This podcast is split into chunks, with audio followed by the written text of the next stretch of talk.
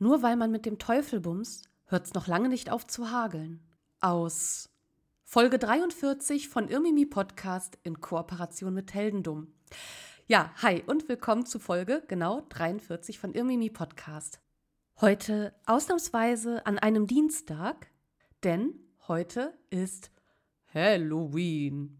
Wie ihr vielleicht merken werdet und was ich auch schon über Instagram kommuniziert habe, ähm, ja, es gibt einen sogenannten Heldendummfluch, über den ich aufgeklärt wurde von Daniel und von Philipp, mit denen ich diese wunderbare Episode heute aufnehmen durfte. Tatsächlich ist äh, zehn Minuten vor der Aufnahme mein Mikrofon runtergefallen und es äh, zerbarst. Und nun ist es so, äh, genau, da habe ich eben ein Provisorium zusammengebastelt und ähm, dann hat man im Nachgang auch erst festgestellt, ups, es war gar kein Mikrofon, es war ein Dosentelefon. Deswegen verzeiht mir, dass meine Qualität, äh, ja, also von meiner Audiospur echt, ja, nicht ganz so gut ist. Aber der Inhalt macht es wett und an dieser Stelle ganz, ganz viel Liebe an Daniel von Heldendum, der sich meiner Tonspur angenommen hat und da wirklich, wirklich gut was rausgeholt hat. Also es ist wirklich, wirklich verhält, also den Umständen entsprechend gut geworden und ähm, genau. Ja, jetzt möchte ich auch gar nicht so lange um den heißen Brei reden, sondern eigentlich ziemlich schnell heute in die Folge starten. Äh, worum es gehen wird, möchte ich dabei gar nicht so sehr verraten, denn in Heldendum-Manier werden wir uns gemeinsam heranarbeiten, denn äh, nach dem Prinzip ist es so, dass diesmal Philipp nicht weiß, worum es geht und Daniel eine Geschichte erzählt und ich unterstütze ein bisschen mit meiner Expertise und Wer nach und nach mitraten möchte, um wen es geht und um was es geht, äh, dem möchte ich jetzt hier gar nicht äh, den Spaß verderben. So, in diesem Sinne, ich wünsche euch ganz viel Spaß. Ich wünsche euch wunderschönes Halloween, sofern ihr das feiert. Ansonsten wünsche ich euch einen schönen Feiertag. Und ja, wie gesagt, viel Spaß mit der Folge. Ja, wer die Stimme noch nicht kennt, Philipp, du kennst diese Stimme. Wo kommt sie her? Sie kommt von Katrin. Hallo? Ihr Mimi-Katrin ist da. Wir sagen immer Afaldra Philipp, da können wir auch ihr Mimi-Katrin sagen. Gut. Ich sag, ah, das ist witzig, ich sag auch immer Afaldra Philipp. Grüße gehen damit, raus. Äh, ja, Grüße gehen raus, ganz liebe Grüße.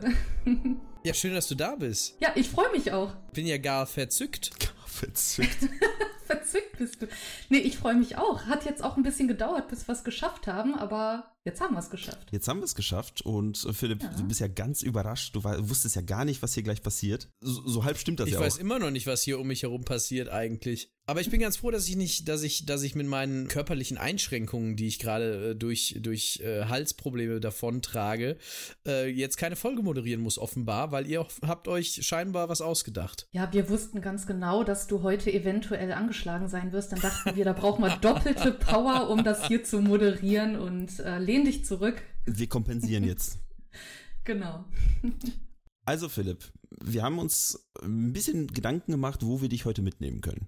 Wohin wir dich mitnehmen können, also örtlich und zeitlich. Und okay. naja, Katrin wäre ja nicht hier, wenn es nicht äh, ein paar Jährchen weiter zurückgehen würde als äh, ja wie so oft bei uns. Mhm. Also gehen wir, gehen wir so Richtung Wahrscheinlich Mittelalter? Möglich, möglich. Ja. Möglich. Wir werden, äh, wir werden heute einfach mal in das Jahr, na, sagen wir 1430 gehen. Das ist für mich sehr Mittelalter. Das sehr würde ich tatsächlich ein bisschen weglassen. Aber es ist mittelalterlich. Okay, also 1430.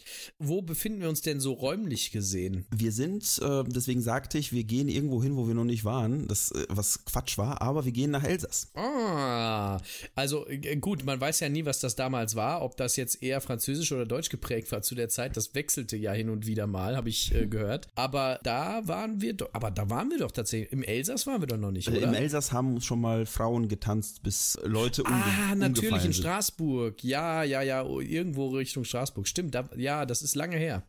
Das ist sehr lange her, aber ja, es ist äh, richtig. Ne, jedenfalls ist es das Jahr 1430 und äh, ja, wenn wir schon die Katrin hier haben, dann können wir einen kleinen Rundumschlag machen und gucken, was da überhaupt so los war zu der Zeit, bevor wir zu deinem Charakter hinkommen, Philipp. Genau, da war ein bisschen was los. Nee, weswegen ich gerade das sehr so ein bisschen relativiert habe. Denn was das 15. Jahrhundert auszeichnet, in dem wir uns hier befinden, das ist ein bisschen die Zeit des Umbruchs, sage ich jetzt mal. Äh, wir befinden uns hier quasi in einem Jahrhundert der Epochengrenzen, wie es so schön heißt. Und wir befinden uns ja im Jahr 1400. 1440 im Spätmittelalter. Vielleicht nochmal kurz zur Einordnung. Spätmittelalter, da sind wir ungefähr 1250 bis 1500. Also passt da alles ganz gut rein und äh, das ist eben der Folge, also oder der Folgeabschnitt ist dann die frühe Neuzeit. Also Epochengrenzen ist ja auch immer total spannend. Also man stellt, braucht sich das ja nicht so vorstellen, als hätten die Leute da mit so einer Uhr gestanden. So Leute, gleich beginnt die frühe Neuzeit. Holt euch noch ein Geil. Eis. Holt euch noch eine Pücklerschnitte. Ne? Lass doch mal die Kinder nach vorne. genau. Guckt euch das Spektakel an. Nein, aber tatsächlich befinden wir uns hier auch in einer Zeit, ähm, die ein bisschen auch von Unsicherheiten geprägt war. Also ja, äh, die kleine Eiszeit, die äh, hat es bestimmt schon öfters auch in den Schulunterricht geschafft. Auch in der Uni war das, glaube ich, einer der ersten. ich dachte, ich dachte gerade, weil du holt euch noch ein Eis gesagt hast, die kleine Eisdiele kommt jetzt. habe ich mich gefragt, was ist das denn jetzt? In welche Richtung geht das hier? Jetzt hast du mir den Gag geklaut. Ich glaube es nicht. Nein. genau. Aber das passt wie Darf man das sagen, wie Arsch auf Eimer? Sage ich jetzt einfach. Nee, genau. Also wir befinden uns hier eben in einer Zeit, äh, weiß ich nicht, das Wetter ist nicht so schön, ist alles ein bisschen kühl und Klima, Klima, Klima. Und das Wetter hat man sich damals schon unterhalten. Und ähm, Genau, also wir befinden uns in einer Zeit, die so ein bisschen von Umbrüchen geprägt ist, von Unsicherheiten. Und äh, ja, 1440, auch ganz bekannt, äh, ein gewisser Johannes Gensfleisch, aka Gutenberg, äh, erfindet den Buchdruck und hat damit auch eine, also ich sage immer, med einen Medienwandel ausgelöst. Revolution finde ich immer ein bisschen zu hart, aber genau, also das ist so kurz und grob umrissen, wie so die Zeit da aussah. Soll ich den, soll ich den großen Gänsfleischwitz machen? Aber den kennt wahrscheinlich schon jeder, ne? Das ist so ein, das ist äh, ah, äh, der, ahne, der, der innerdeutsche äh, Grenzwitz äh, Nummer eins. Gänsefleisch mal Kofferraum aufmachen. Richtig. Man kennt's. Möglich. Genau, Daniel kennt's ja. nicht, der war hinter der innerdeutschen Grenze. Gänsfleisch, mein Kofferraum aufmachen und Attention, please. Das sagt man dann zu Attention, Weihnachten, ne? Ja. Attention, please, genau. Schön, schön. Also ich lerne heute auch noch was. Witze. Ja. Miserable deutsche Witze aus den 80ern. Hier, hier finden Sie sie bei Heldendum. Also ich sag mal so, miserabel ist ein gutes Stichwort, denn in 1430, wie gesagt, du bist geboren, Philipp, beziehungsweise mhm. nicht Philipp, du bist Heinrich. Geiler Name. Heinrich ist ein geiler Name. Und dir geht es erstmal ziemlich miserabel. Denn da, wo du auf die Welt kommst, du kommst in Schlettstadt auf die Welt. Wo ist das? Ach, wahrscheinlich im Elsass. Im Elsass. Wie gesagt, du kommst auf die Welt und ja, sag mal so, euch geht's nicht so gut. Ärmliche Verhältnisse ist halt das Ding zu der Zeit bei euch in der Familie. Besser als beinliche Verhältnisse. Äh, Katrin, du wirst es schon merken, irgendwann mal hörst du auf zu lachen, weil es einfach nicht mehr lustig ist. Ja, also mit meiner Tonspur könnt ihr ja machen, was ihr wollt, ne? Du, du wir lachst die ganze Wir schneiden das Lachen an andere Stellen rein. Achso, ja, so mitten im Satz. Vier Leute sind gestorben. naja, jedenfalls ist halt alles scheiße.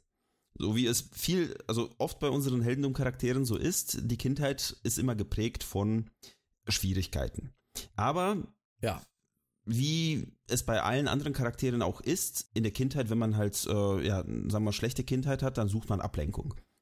Und heutzutage, mhm. wenn du ein Kind bist, euch geht's nicht gut in der Familie, also gehst du nach draußen, suchst dir Spielkameraden.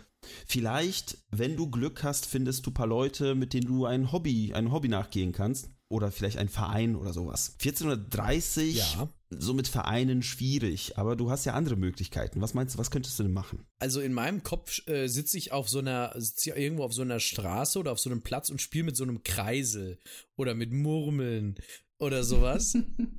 Das, das sehe ich eigentlich, aber eigentlich äh, äh, würde ich behaupten, was ich aus der, aus so Film und Fernsehen kenne, werde ich definitiv so ein äh, Taschendiebstahl-Gangsterjunge. So bei Sherlock Holmes meinst du, ne? Ja, ja, ja, ja, genau. Hier die Baker Street Boys oder so. Genau, genau. Meinst du so einer, der dennoch ein gutes Herz hast? Nicht zu verwechseln mit den Backstreet Boys übrigens. Jetzt die Tonspur von Katrin einspielen.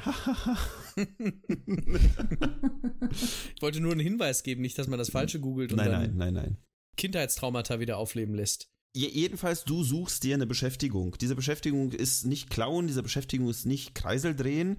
Es ist halt so ein Ding, dieses, dieses, dieses Gottgedöns, Religion und, und Zeug. Werde ich hier, äh, gehe ich hier, werde ich äh, Presbyter oder wie das heißt? Du, du, du, trittst einfach in den Dominikanerorden ein. Ah, ich werde Mönch. So in etwa. Ja, nicht ganz. Wir hatten schon mal, glaube ich, Dominikaner bei uns im Podcast. Ich weiß nicht, ob wir es damals erklärt hatten. Grundsätzlich, sie sind da, um die, die, die Religion bzw. die theologische Bildung weiterzugeben ganz grob gefasst. Ich will es fast jetzt nicht aufmachen, weil äh, ich weiß noch, also in der Vorbereitung mit Katrin haben wir festgestellt, dass da viel, viel mehr ist, äh, worüber man reden kann, was die Dominikaner so machen. Jedenfalls, du bist eigentlich da, um andere Leute auszubilden, andere Geist, geistig auszubilden, zumindest später. Und du beschäftigst dich viel mit, ja, mit Religion, mit Theologie. Also bin ich sozusagen auch ein Stück weit Missionar. Jetzt vielleicht noch nicht, Später wird man das nicht so nennen, aber äh, ich sag mal so, Parallelen werden da sein, würde ich behaupten. Okay, also ich werde von der, von meiner Situation, in der ich mich jetzt befinde, schon in, noch irgendwann mal in eine Missionarsstellung kommen. Das lasse ich jetzt einfach mal unkommentiert. Muss ich jetzt lachen? Das war eine völlig ernst gemeinte Frage. Wo du dich wiederfindest, ist nicht die Missionarsstellung, sondern, übrigens, du bist mit 15 in den Orden äh, eingetreten. Na, dann ist doch auch besser so. Dann gibt es eine Lücke in deinem Lebenslauf und dann vergehen 28 Jahre und du findest dich wieder in Rom. Okay, das ist ja wie ein Filipino in Mexiko einmal angelehnt, plupp, 13 Jahre später Rom. Naja, ich müsste vielleicht erweitern, du findest dich in einem römischen Kerker wieder. Oh, das ist aber gar nicht gut. Jetzt bin ich bei das Leben des Brian in meinem Kopf. So ein bisschen tatsächlich. Ne? Du hast ähm, eine, eine Spottrede gegen den Kaiser äh, quasi vorgetragen. Du hast irgendwelche Flugblätter verteilt, äh, wo du dich über den Kaiser ausgelassen hast und dann wurdest du einfach eingesperrt. Hm, ja, ist schlecht. Und dann vergeht irgendwie ein halbes Jahr, dreiviertel Jahr oder sowas, dann wirst du rausgeholt. Auf jeden Fall, du, du bist im Juni des Folgejahres, wirst du wieder rausgeholt. Und warum auch immer, da gibt es auch jetzt nicht so wirklich den Grund, aber du wirst plötzlich zum Inquisitor ernannt. Also, das geht jetzt aber schnell. Also, ich, ich komme, also, Moment mal. Ich werde Dominikaner, trete da in Orden ein, dann ist 13 Jahre später, ich sitze in Rom im Knast, weil ich äh, den Kaiser angeschwärzt habe. Und dessen dessen Büttel ernennen mich jetzt zum Inquisitor. Ich weiß noch nicht mal, ob es von dem die Leute sind. Jedenfalls hatte ich eine rausgeholt in Rom und hat gesagt, du, äh, ich, du wirst gebraucht, so nach dem Motto. Habe ich denn irgendwelche besonderen Qualifikationen, die jetzt sagen würden, der muss Inquisitor werden? Äh, dazu kommen wir noch. Hm, mhm. Ich habe bestimmt drei Arme oder sowas. Irgendwie, da, da, kommt noch was. Also jetzt ist ja schon das Wort gefallen, Inquisitor und In, äh, Inquis Inquisitation, wollte ich schon sagen. also das, genau, jetzt haben wir schon so das erste Buzzword Inqu äh, Inquisitor, wo ich so ein bisschen einhaken möchte, weil vielleicht ist das so ganz interessant, Inquisition, wie ist das überhaupt so entstanden, was ist das überhaupt und äh, dass man da sich vielleicht auch mal so ein bisschen ein Bild machen kann. Da hole ich mal so ein Böschen aus ins 11. Jahrhundert mal ein bisschen zurück, um das mal nur ein kleines Stück. ein bisschen skizzieren. Das ist alles so ein bisschen wichtig, aber ich kann es halt auch noch ein bisschen runterbrechen. Also ähm, ich sag mal so, wir hatten schon Kirchenbewegung beziehungsweise Gegenbewegung gegen Kirche, die katholische Kirche, die hatten wir jetzt nicht erst seit Luther, die gab es auch schon im 11. Jahrhundert. Und äh, die hatten wir vor allen Dingen so im südfranzösischen Raum Ober oder in Oberitalien. Und ich habt ihr vielleicht schon mal gehört, die Katharer oder auch nicht? Oder ist es euch. Ist das das, womit man so Pakete aufschneiden Richtig, ein kann? Cuttermesser, genau. Ich habe einen Katana ja. gedacht. Achso, nee, daher kommt das. Genau, Damit, damit kannst du auch Paket aufschneiden. Also Katara nicht mit C-U-T, sondern K-A-T, äh, K-A-T, genau, K-A-T, so. genau, nee, Katara. genau, die sind, die siedeln sich, äh, die siedeln beim südfranzösischen Raum an und äh, ja, die sind gegen die entstehende Geldwirtschaft, die sagen, hey, wir müssen zurück zur Demut und zur Armut und so weiter und äh, dummerweise haben die auch äh, eher den Glauben an äh, einen dualistischen Glauben. Das gefällt der katholischen Kirche nicht so richtig äh, finden die doof und äh, jetzt machen wir auch erstmal einen Sprung weiter ins 13. Jahrhundert, wo diese Untergruppierungen, sag ich mal, oder diese Abspaltungen auch immer noch aktiv sind und vielleicht habt ihr davon schon mal, also von Kreuzzügen habt ihr schon mal gehört, gehe ich von aus.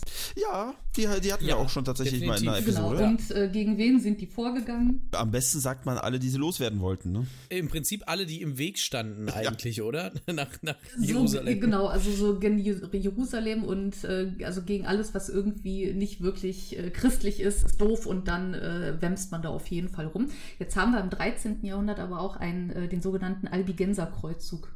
Albigenser, das ist quasi so ein äh, Subgenre der Katarer. Also das ist irgendwie aus dem gleichen Guss, kann man sagen. Das Subgenre. Ja. Also Leute, wie, was mir hier an Wortwitzen schon wieder einfällt, das ist schon wieder, das geht nicht. Sehr schön. Aber zurück zu den Albigenser-Kreuzzügen, die, es tut mir sehr leid, nichts mit Gänsen zu tun haben. Aber wer weiß, äh, geflogen sind, so wenn du. Aber vielleicht mit Albino-Gänsen. Albino, ja. Okay, ignorieren, ignorieren. Jedenfalls. Nein, jedenfalls, genau, äh, im 13. Jahrhundert haben wir diese, diesen Albigenser-Kreuzzug, wo die ja, katholische Kirche so auch in den eigenen Kreisen eben auch aktiv wird. Also nicht nur alles, was gegen das Christentum ist, sondern auch, ich meine, die Albigenser und die Katharer, das sind ja Christen in dem Sinne. Die haben halt nur einen äh, flexiblen Glauben und das äh, ist ein bisschen anders und das passt denen schon wieder nicht. Und äh, dann wird da eben drauf rumgekloppt. Und äh, das zählt dann eben auch als ketzerisch. Äh, ein dualistischer Glaube, also das ist eben ja anders als der monotheistische Glaube. Es gibt nicht nur diesen einen Gott, sondern der Teufel wird eben auch als Schöpfer einer bösen Welt äh, gesehen. Also wir haben eben auch, also dem Teufel wird quasi auch eben die Rolle als Schöpfer so wie Gott äh, zugeschrieben. Mm. Und das ist halt uncool. Also das ist auch wirklich nur platt heruntergebrochen. Aber am Ende ist halt, ist halt nicht so gut. Also dem Teufel wird quasi ja dieselben Skills zugetraut und ist nicht so böse, böse. richtig, das ist böse. Und dann gründet die Kirche quasi ein Start-up im 13. Jahrhundert. Da haben wir die Inquisition. Ob die einen Businessplan geschrieben haben, weiß ich nicht. Aber äh, hier befinden wir uns mit den Anfängen der Inquisition. Und ähm, genau. Die hatten bestimmt auch so einen Kickertisch und so Obstkorb. frisches Obst. Wasser gibt's bei uns umsonst. genau. Und 30 Tage Urlaub. Oh. wow. Was man so Urlaub Aber keine, keine bezahlten Überstunden. Das ist auch irgendwann mal gut. Irgendwann ist gut, aber die sind in dem, die sind vertraglich geregelt, die Überstunden. Das ist da quasi mit drin. Also ich glaube, so 20 Überstunden hm. sind da mit drin. so schön ist das nicht. Inquisive, ne? Richtig, genau. Aber vielleicht dann auch nochmal, um in das Wort reinzugehen, das kommt aus dem Lateinischen, das bedeutet so viel wie ja Untersuchung, gerichtliche Ermittlung. Ähm, aufsuchen, nachforschen, gerichtlich ermitteln. Dann haben wir, also das leitet sich alles von dem Wort ab inquirere. Inquirere, boah, mein Latein ist ein bisschen her. Dann haben wir noch das Wort querere, also Fragen suchen. Also was haben wir hier? Wir haben hier quasi etwas äh, Prozesshaftes. Wir haben hier ein, man kann schon sagen, juristisches Prozessverfahren, das daraus abzuleiten ist. Also es wurden auch Sachen aufgeschrieben Akten angelegt, also das wird richtig systematisiert äh, beziehungsweise eben auch organisiert. Und bei Inquisition denken ja jetzt auch viele an welche Inquisition? Wir hatten das ja richtig. schon mal. Äh, die, diese, die Inquisition, die keiner erwartet hat, nämlich die spanische. Genau, und die spanische Inquisition. Können wir hier das Monty Python-Geräusch irgendwie äh, einblenden? Das fände ich jetzt ganz großartig. Ich weiß nicht, wie rechtlich okay das ist, aber wir gucken mal. Wir können es ja auch nachsprechen oder so. Nein, auf jeden Fall genau. Und bei Inquisition, da denken ja alle an die spanische Inquisition, ähm, die tatsächlich richtig hardcore war. Also die war, die war schon ziemlich krass und die ist auch so in die Geschichte eingegangen. Aber tatsächlich, wenn wir hier ähm, von der Inquisition reden, im deutschsprachigen Raum unter anderem, da äh, da haben wir, also die Inquisitoren, die haben quasi Verdächtige vorgeladen, verhört und so weiter. Aber einer der ersten Schritte war tatsächlich total milde. Also da ist jetzt kein Inquisitor mit seinem Hemdchen da äh, rausgesprungen und hat gesagt so, wir verbrennen dich oder wir bestrafen dich. Also das, äh, das muss man sich so vorstellen. Der erste Schritt war tatsächlich sehr mild, äh, weil man eigentlich daran interessiert war, die Leute zurück in die Gemeinden zu holen. Also es hieß nicht irgendwie mit dem Finger drauf zeigen und puff weg. Also sie waren mehr Streetworker, also als äh das, das ist Oh, schön. das ist auch schön. Das ist schön. Ich dachte jetzt, ich, ich, du, war, du hast jetzt den Streetworker rausgeholt. Ich war kurz bei Kirchen K11, als es darum ging, irgendwie zu ermitteln und zu befragen. Aber Streetworker finde ich auch, finde ich auch sehr gut. Sozusagen eine Mischung, so, so, so Samariter-Streetworker. Das, das ist eigentlich ein ganz netter Vergleich. Also ob das so eins zu eins wie eine Folie draufgelegt werden kann, aber äh, aber ja, aber das kann man jetzt erstmal so, so stehen lassen. Ne? Also das war eher so dieses, wir wollen unsere Schäfchen ja zurückholen. Ähm, jetzt hat dummerweise äh, Friedrich II., der war selber voll im Clinch mit der Kirche, deswegen ist das ein bisschen äh, komisch, aber äh, er hat jedenfalls ein Gesetz erlassen im 13. Jahrhundert gegen Ketzer, gegen Katterer. wo äh, sich das Wort übrigens auch herleitet. Ketzer kommt von Katara. Wow. Genau. Und aus dem Altgriechischen und so weiter und so fort. Jedenfalls, Friedrich II. erlaubt Folter und setzt, also wir befinden uns hier im weltlichen Kontext, das möchte ich auch nochmal betonen. Ne? Also er erlaubt jetzt Folter, er setzt äh, als Strafe den Feuertod ein und auch die Konfessierung von Gütern. Und das gilt dann, das gilt dann da eben gerade als Recht. Jetzt ist es so, wenn die Inquisition kirchliche Seite einen Angeklagten an das weltliche Gericht übergibt, dann hat der Angeklagte ein Problem mit dem Tod. Ne? Also das ist dann, das ist dann vielleicht Och. einfach nochmal, weil Priester durften das einfach äh, gar nicht äh, andere verbrennen. Also es musste erst dieser Akt stattfinden, das ans weltliche Gericht äh, zu übergeben. Also, Aber äh, äh, ernsthafte Frage, was wäre denn passiert, wenn ein Priester jetzt einfach gesagt hätte, ja, wir verbrennen ihn jetzt und es einfach gemacht hätte? Wäre der dann vom weltlichen Gericht verurteilt worden? Doch unwahrscheinlich, oder? Das über kann ich ehrlich gesagt nicht sagen. Also es wird wohl nicht ohne Konsequenzen geblieben sein. Aber gute Frage, aber da kenne ich jetzt auch keine Quelle zu. Aber könnte man mal suchen. Vielleicht landest du im Kerker und wirst dann zum Inquisitor ernannt. das, das war der Weg. Kerker das war Rom zum Beispiel. Weg, ja. nee, aber einfach nur vielleicht nochmal so, um das zu kurz zu differenzieren. Ne? Also Inquisition ist jetzt nicht immer gleich die spanische äh, und so weiter. Also das ist eigentlich ähm, das sind die, die ähm, eher gesagt haben, ja, wir wollen die Leute eigentlich eher in unsere Gemeinde zurückholen und bekehren. Durch Predigten oder sowas. also bist du jetzt der Streetworker? Du bist Heinrich der, Street, der Streetworker und du ähm, darfst du darfst die Inquisition vertreten, tatsächlich für, für Gebiete Tirol, Salzburg, Böhmen und Mähren, also heutzutage Österreich, Italien und Tschechien. Ich stelle mir gerade vor, wie er da so, wie, wie ich da so rumlaufe mit so einer Visitenkarte, weißt du, so, so In Inquisitor, CEO, Gebiete, Böhmen und Mähren, Tirol. Mit, so, mit so einem Kirchenlogo oben rechts, ja, doch. Sehe ich äh, vor mir. Oh, schön das, äh, ja, so ungefähr läufst du jetzt quasi durch, äh, durch die äh, europäischen Gebiete, so gesehen. Jedenfalls im selben Jahr 1474 taucht auch irgendwie in den Quellen auf, dass du jetzt auch noch ein Grundstudium in der Philosophie abgeschlossen hast. Mhm. Das heißt, du bist Philosoph, Inquisitor und CEO. CEO. Und CEO. CEO of Kreativität. Creative Director. Creative Director. Das ist auch ein geiler, eine geile Umschreibung für Inquisitor. Ich bin hier Creative Director. Aber es wird, es wird jetzt auch generell sehr kreativ, weil du, wie die Katrin schon sagte, du läufst rum, du untersuchst verschiedene Dinge. Ich sage jetzt extra Dinge, nicht unbedingt Fälle, sondern du guckst dir Dinge an und sagst so, hm, das gefällt mir jetzt nicht, das könnte Ketzerei sein. Du guckst dir aber auch verschiedene, ja, sagen wir mal, oder anders, du, du hörst von verschiedenen Dingen, die passieren in der Welt, in deinem Einzugsgebiet und du gehst dahin und guckst dir die Sachen dann halt genauer an. Verstehe. Und es geht für dich nach Trier. Oh, guck mal, Trier. Schön, schön, schön, schön. Jedenfalls, du kommst 1475, quasi ein Jahr später, kommst du in Trier an und du kriegst nur mit, dass ein kleiner Junge getötet wurde. Er wurde ermordet. Und du bist an Bord und denkst dir so, aha, das muss ich prüfen. Das kläre ich auf. Und dann guckst du dich so um und siehst so, ah, da sind die Juden. Die sind schuld. Ah, das war doch ein Ritualmord. Da, da, hätte ich eigentlich von selber auch drauf kommen können, dass das der historische Twist ist. Oh, ich habe eine Frage. Ist es sehr schlimm, dass ich gerade ein Scooby-Doo-Bild im Kopf hatte, wie er da gerade am Untersuchen ist und am Herausfinden ist? er zieht, er zieht ne? die Maske runter. Ein Jude. naja, jedenfalls, du, du ähm, scheinst sehr schnell Sündenböcke zu finden für irgendwelche Probleme.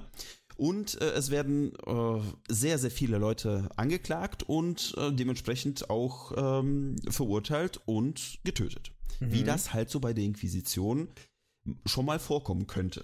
Und ich mache das einfach, also Moment mal, aber als Inquisitor bin ich doch da, dazu da, um Leute, die mal Christen waren, zurückzubringen auf den rechten Weg. Wieso fange ich jetzt mit Leuten an, die gar nie Christen waren? Naja, die kannst du ja nicht auf den rechten Weg bringen. Du kannst sie quasi um die Ecke bringen. Ja, das ist natürlich logisch. Du bist ja für, für Recht und Ordnung da.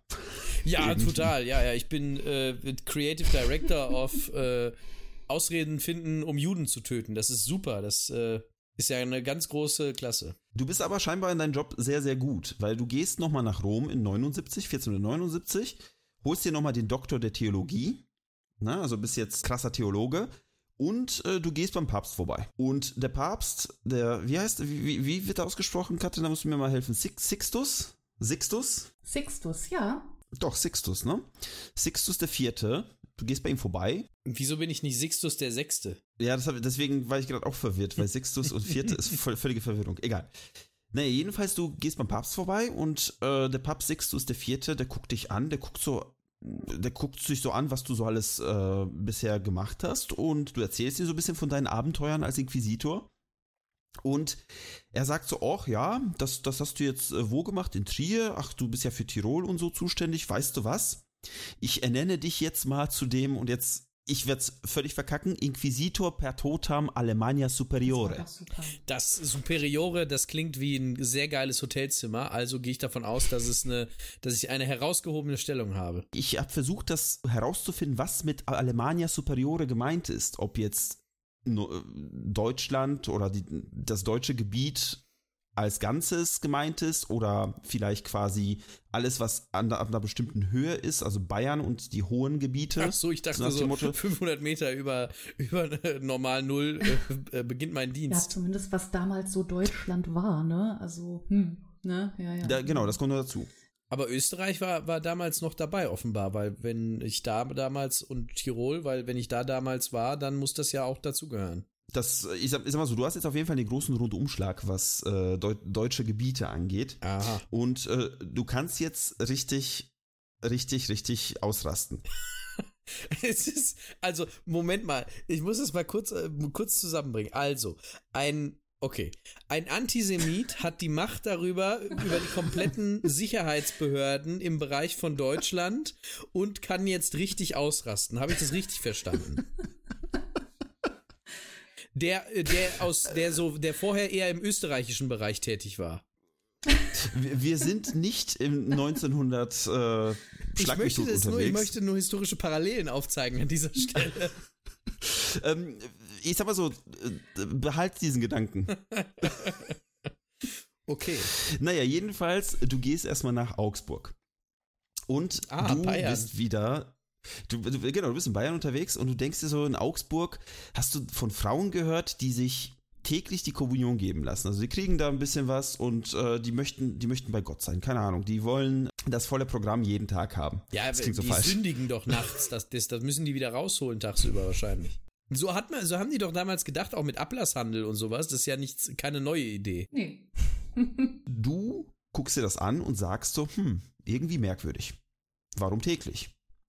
Warum, was ist mit diesen Frauen? Irgendwie ist das nicht gut. Mir gefällt das nicht, dass die täglich die Kommunion kriegen. Für dich ist das zu viel des Guten. Du sagst, das ist einfach zu viel. Und du zerrst diese Frauen vors Gericht und sagst so, hey, diese Frauen, die, die, äh, die, die übertreiben. Das ist deine Aussage. Also so geht's nur auch nicht. Es herrscht hier, weil ich bin der erste Allmann, kann das sein? Vor allem, wenn Typ wie du einfach sagst, dass die übertreiben, ne? Das ist auch. Ja, ja, ja. Also wirklich.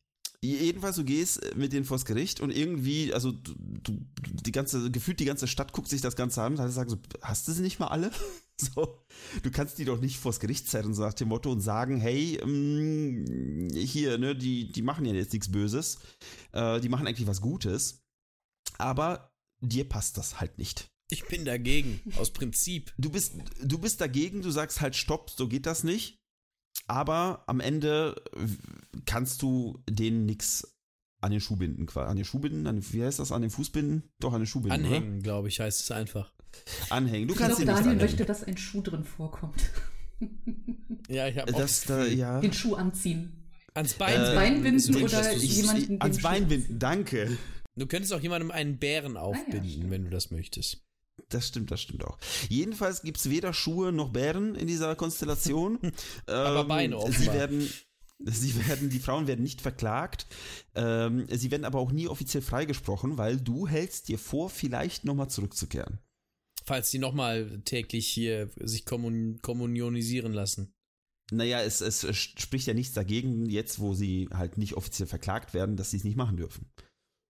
Das ist natürlich auch richtig. Ja, aber ich, äh, ich behalte das mal im Auge, weil ich finde das äh, schon eine Gefahr für die Allgemeinheit so, ne? Auch. Weil ja, es, es, gibt eine, es gibt nur begrenzt Kommunionsplätze. Da kann ja jetzt auch nicht jeder sagen, ich möchte das jeden Tag machen. Da muss man ja auch dann mal auch mal ein bisschen ökonomisch denken. Ne? Was ist mit neuen Leuten? Was ist mit, was ist mit, denk doch mal an die Kinder. Warum denkt denn keiner an die Kinder? Ja, an, ja. Sehr ehrenwert, ja. Ja. Es ist, also du hast schon auf jeden Fall die richtigen Gedanken. Und äh, dein Ruf geht dir voraus und äh, das, der, äh, das Kloster, das Dominikanerkloster in Schlettstadt, wo du quasi deine Karriere begonnen hast, das meldet sich bei dir und du gehst da vorbei, zwei Jahre später, und du willst zum. Jetzt, ich äh, warte zwei Jahre, bis ich da vorbeigehe. Naja, du, du gehst ja grundsätzlich, also ich, ich kann ja nur von den, von den Tagesdaten quasi springen, die ich hier habe. Ne? In 80, 1480 warst du in Augsburg, zwei Jahre später bist du plötzlich wieder zurück. Ach so, ich dachte, die hätten mir geschrieben und ich hätte die dann zwei Jahre lang warten lassen und wäre dann gekommen erst. Naja, der Bote ist dir wahrscheinlich hinterhergerannt, wo du von Augsburg nach Trier und keine Ahnung wohin gelaufen bist. Wahrscheinlich. Jedenfalls, du gehst ins Kloster und äh, dort wirst du erstmal zum, zum Prior ernannt. Ich bin Klosterchef. Zu dem, ja, ich weiß noch nicht was, ob es der höchste Rang ist, den du da kriegen kannst. Da bin ich mir gar nicht sicher. Jedenfalls, du wirst auf jeden Fall, äh, du kriegst einen Titel. Schön. Und in derselben Zeit also dir, weißt du, für dich ist ja High Life, ne? Du gehst da rum, übst deine, deine Arbeit aus. Aber äh, ich muss das kurz nochmal, also ich bin jetzt zwar Klosterchef, aber ich bin trotzdem noch außerhalb des Klosters unterwegs. Also ich bin das nur quasi qua Amt, aber ich mache im Kloster jetzt nicht so viel. Du bist unterwegs weiterhin. Also okay. Also es gibt, es gibt genug, äh, sag mal, Baustellen, wo man dich braucht. Wie zum Beispiel im selben Jahr, im 1482 in Ravensburg. Da irgendwie ist das Wetter ein bisschen schlecht geworden. Ja, es ist, es, es regnet irgendwie ganz viel und es gibt Unwetter und dann im Winter plötzlich kommt die Pest. Ich weiß, wer es war. Ein Jahr später, 1483, im Sommer, die Ernte ist beschissen, weil im Winter alles Kacke war, davor war alles Kacke, plötzlich hagelt es im Sommer. Also es ist echt, echt schlecht. Den Leuten geht's beschissen, es wird, es gibt nicht mehr viel Essen, äh, Krankheiten, Ernte, alles Kacke, dass ein Jahr später wiederum die Kriminalitätsraten so hoch steigen, dass da ständig Leute zum Tode verurteilt werden. In Ravensburg geht's dem Bach unter. Ja, aber das, äh, das, diese Probleme äh, lösen sich ja gegenseitig. Je mehr Leute zum Tode verurteilt werden, desto weniger können was klauen und desto weniger brauchen auch was zu essen. Das ist richtig. Und irgendwann bist du einfach auf dem, auf dem unteren Level wieder stabil. Leute, das ist Kapitalismus, das haben die, das haben die Christen erfunden. Naja, aber zu, zu, dem Zeitpunkt, du bist ja, sag mal, du willst das trotzdem untersuchen, weil das klärt sich zwar vielleicht von alleine, aber das kann ja noch Jahre dauern. Und du bist jetzt unterwegs nach Ravensburg. Du gehst dahin, du hast da schon so eine, so eine, so eine Vermutung, was, was das sein könnte, warum es da so schlimm zugeht. Heutzutage wissen wir, es war die kleine Eiszeit, wie Katrin schon erwähnt hat. Das Wetter war scheiße, es war kalt, Ernten mhm. sind ausgefallen, Krankheiten sind ausgebrochen. Du siehst das aber ganz anders. Ja, ja, ich, ich, es, es sind wahrscheinlich wieder die Juden das ist eine interessante Richtung, denn was die Geschichte uns immer wieder zeigt, ist, dass es ja immer einen Sündenbock geben muss. Und das ist ja heute eigentlich auch nicht viel anders. Ich, der Mensch scheint so zu ticken, man ist ja selber nie schuld und dann will man immer jemand anderem die Schuld geben. Äh, die Juden haben, wie wir alle wissen, äh, ein paar Jahrhunderte äh, seit ein paar Jahrhunderten, also wirklich einfach, ja, sind sagt die schwarzen Schafe. Aber um die geht es gar nicht. Zumindest noch. Ja. Oh, ich bin also, ich habe mein Feindbild ist also umgeschwenkt. Ähm, nicht umgeschwenkt, aber ich sag mal, du möchtest deinen Job ein bisschen ausweiten. Du möchtest als CEO auch mal wieder ein bisschen back to the roots. Du willst mal wieder so ein bisschen bisschen was anderes Ich gehe wieder rein in die Action. Du willst wieder so ein bisschen Action und äh, um die Juden, ach, das ist langsam ein bisschen langweilig. Du bist ja auch, wie gesagt, CEO, du musst ja immer wissen, was ist denn heiße neue Scheiß, ne? Also du willst ja auch wissen. Genau, du, du guckst dir die, guckst dir die Hashtags an, du guckst genau, dir die Trends an. Oh, wer ist denn, wer ist denn, wer ist denn in den Trends? Mensch. Ja, aber das hat vielleicht auch ein bisschen mit Vintage hier zu tun, weil Vintage ist ja auch cool. Was bedeutet das? Ähm, und hier möchte ich euch jetzt abholen in die Welt der Magie und Hexerei. Ja, ja, ja. Sehr gut, ja. sehr, sehr gut. Da fühle ich mich zu Hause. Da äh, bin ich hier bei, äh, wie hieß sie noch, die durch äh, Wände gehen konnte und die auf Kühen geritten ist? Ähm, Katharina. Katharina Kepler. Katharina Kepler, genau. Katharina Kepler ist einer von vielen Namen in diesem Kontext. Ähm, aber ich möchte, wenn es hier schon um Magie und Hexerei gehen soll, möchte ich auch ein bisschen über die hm, ich weiß nicht, über die Herkunft erzählen, beziehungsweise würde ich auch ganz gerne mal darüber berichten, ob das jetzt wirklich so ein typisches Mittelalter-Ding ist oder nicht. Was hat es damit auf sich? Das äh, wird auf jeden Fall noch eine Rolle spielen. Ich finde, es ist kein Mittelalter-Ding. Ich zeige Frauen mit Besen auch heute noch an. So, das finde ich gut. Oh Gott, könnt ihr es rausschneiden? das war ein Scherz. Nein. Nein, niemals. Nein, jedenfalls. Äh, Magie und Hexerei, also wir, vor allem Hexerei, das verbinden wir irgendwie mit, ähm, äh, mit dem Mittelalter und so weiter. Aber äh, was ich aus Interesse gerne vorab mal machen möchte, Philipp, kannst du das Bild sehen? Ui, ähm, ja, sehen ja, erkennen nicht. Äh, ah, jetzt so. jetzt besser. Aber ah, ja, es, es ja, geht nur ja, um eine grobe besser. Beschreibung. Also ich würde dich äh, vielleicht darum bitten, wirklich ähm, nicht das Offensichtliche in einem Wort zu sagen, was du siehst, sondern wirklich erst einmal beschreiben. Okay, also, was sehe ich? Ich sehe so eine ja, so eine mittelalterliche Pergamentseite, würde ich behaupten, oder Papier, ich weiß es nicht. Auf jeden Fall so eine mittelalterliche Seite. Da stehen ein paar Dinge geschrieben, wahrscheinlich in Latein. Äh, und daneben sind äh, zwei Abbildungen. Muss ich das vorlesen Nein. können, was da drüber steht? Nein, das musst du nicht. Okay. Ähm, da ist einmal eine äh, Person mit einem, mit so einem ich weiß nicht, ob das Haare sein soll. Ich glaube, es sind Kopftücher mhm. jeweils, die die Personen aufhaben. Und die haben dann so Kleider an und dann schweben die auf Besen, mhm. würde ich behaupten. Also eine Person auf einem Besen, eine Person nur auf einem Stiel. Die haben zwei Kleider an und sind da so am, äh, ja, fegen. Hast du gerade fegen? Fegen oder fliegen gesagt?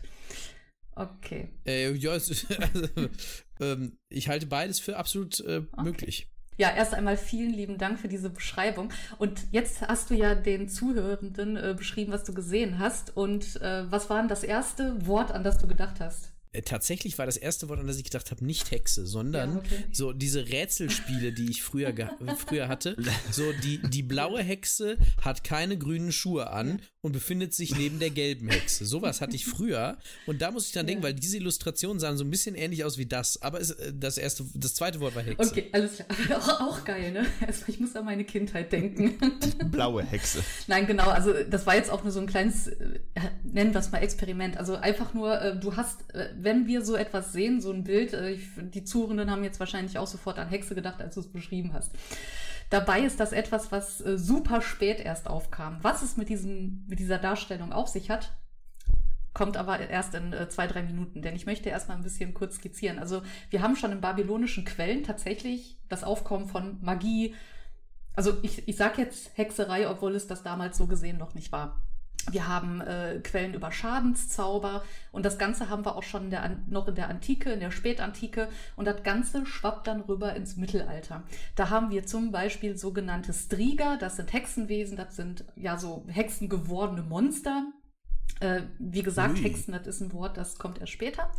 Äh, das wurde dann schön ins Mittelalter rübergetragen. Und der Witz an der Sache ist, ähm, während äh, CEO Heinrich gerade sich denkt, so, ähm, na, das ist mir alles nicht geheuer, was hier an, was hier passiert, war Magie im Mittelalter etwas, was einem Aberglauben gleichkam. Das wird als Quatsch abgetan. Die Kirche hat eigentlich, ah, ja, die okay. Kirche hat eigentlich gesagt, vor allem in die frühmittelalterliche Kirche, also es gab ja Zaubersprüche und so weiter, aber die haben einfach so gesagt, das ist Humbug, also das wirkt doch gar nicht. Also, weil Gott ist ja der Einzige, der Macht hat. Das ist ja, ist ja Wahnsinn, war die Kirche ja richtig woke. Die war woke. naja, nicht so ganz. Dafür konnte sie andere Sachen ganz gut. Ähm, naja, ja. auf jeden Fall war tatsächlich, also Magie, Hexerei, das war eher so ein, wie gesagt, Aberglaube. Man hat gesagt, das ist Humbug. Äh, wie gesagt, weil Gott ist ja der Einzige, der irgendwie Macht hat. Und es gibt ein schönes, ähm, Zitat aus der Capitulatio de Partibus Saxoniae von 782. Das ist ein Gesetzestext. Partibus? Partibus. Genau. Scheiße. Coole Sache. Der Partybus. Das ist doch super. Fortnite. Also, der Partybus, der fuhr dann eben in die Sachsenkriege. Der fuhr in Sachsen rum. Genau, also es handelt ja. sich um einen Gesetzestext mhm. und ähm, das sollte einfach äh, ja das Leben der Sachsen regeln, weil die Sachsen, die wurden missioniert von Karl dem Großen alles christlich aufgeladen, alles, äh, alles sehr missio, äh, also äh, wurden missioniert oder zumindest hat Karl es 30 Jahre lang erstmal versucht. Und aus diesem Partybus ähm, haben wir folgendes Zitat. Wenn jemand nach Art der Heiden getäuscht durch den Teufel glauben würde, dass irgendein Mann oder eine Frau eine Striga, also eine Hexe sei, und Menschen verzehre und sie deswegen verbrenne, wird er mit der Todesstrafe bestraft werden. Wenn einer einen Menschen dem Teufel opfert und nach Art der Heiden den Dämonen angeboten hat, möge auch dieser des Todes sterben. Das heißt übersetzt, es wurden hier die Leute verurteilt, die ähm, dieses Trigger, also die Hexen, verfolgt haben. Also es wurden mhm, nicht die Hexen mhm. getötet, sondern die Leute, die an die geglaubt haben. Also das ist ein bisschen äh, denn dem Teufel wurde, wie gesagt, hier eigentlich gar keine Macht zugesprochen, sondern Magie gilt eben als Illusion. Das Einzige, was der Teufel konnte, war eben Trugbilder erschaffen. Also das Ganze fiel hier irgendwie so ein bisschen Fake it till you make it vom Teufel. Also das war. Fake it, Teufel, Teufel undercover. Undercover Boss. Genau. ja, das ist, ich glaube, so wurde es in der Wissenschaft auch zusammengefasst. Ja. Genau, also. Teufel, Satan, Satan undercover äh, versucht, versucht äh, die, die, die treuen Christen äh, zu korrumpieren. Mit so verzerrten Stimmen, eine Stimme unkenntlich gemacht aus Sie ist hinter, hinter so einer Wand, siehst du so einen Schatten mit so zwei genau. Hörnern. genau, hinter so einer Schattenwand. Die, die Person möchte nicht erkannt werden. Chiffre Croissant. Oh, Hilfe. Fake it till you make it. Also der Teufel kann nur Trugbilder erschaffen, aber er kann eben keine wahre Magie wirken. Deswegen sind wir hier wieder im Bereich Humbug im Frühmittelalter. Da zog sich alles so ähm, durch.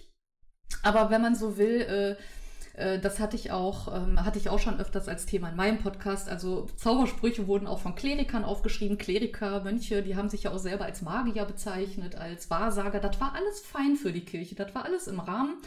Es gab Kritiken, mhm. aber das war jetzt nicht so, dass man irgendwie mit den Finger auf die Leute gezeigt hat und gesagt hat, Hexe verbrennen. Das war eher so ein, mh, mm, uncool.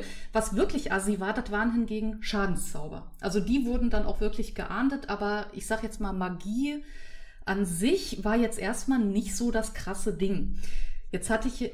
Also Schadenszauber wäre jetzt so ähm, Avada Kedavra oder so. Also alles, was eben schadet. Ne? Also ähm, einen Schaden zufügt, ja. Ja, okay, verstehe. Aber wenn ich jetzt, sagen wir mal, sagen wir mal, ich mache ähm, Mittelalter 100 Meter Lauf, ja? und ich äh, sage, ich zaubere jetzt den anderen, dass der langsamer läuft als ich, ist das dann schon ein Schadenszauber?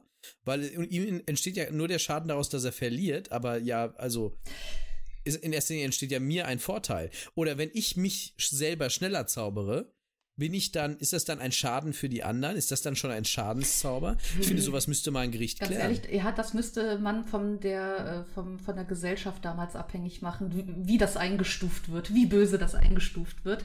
Wir können, es gibt bestimmt Quellen über mittelalterliche Marathonläufer. Oder Staffellauf oder so. Ach ja.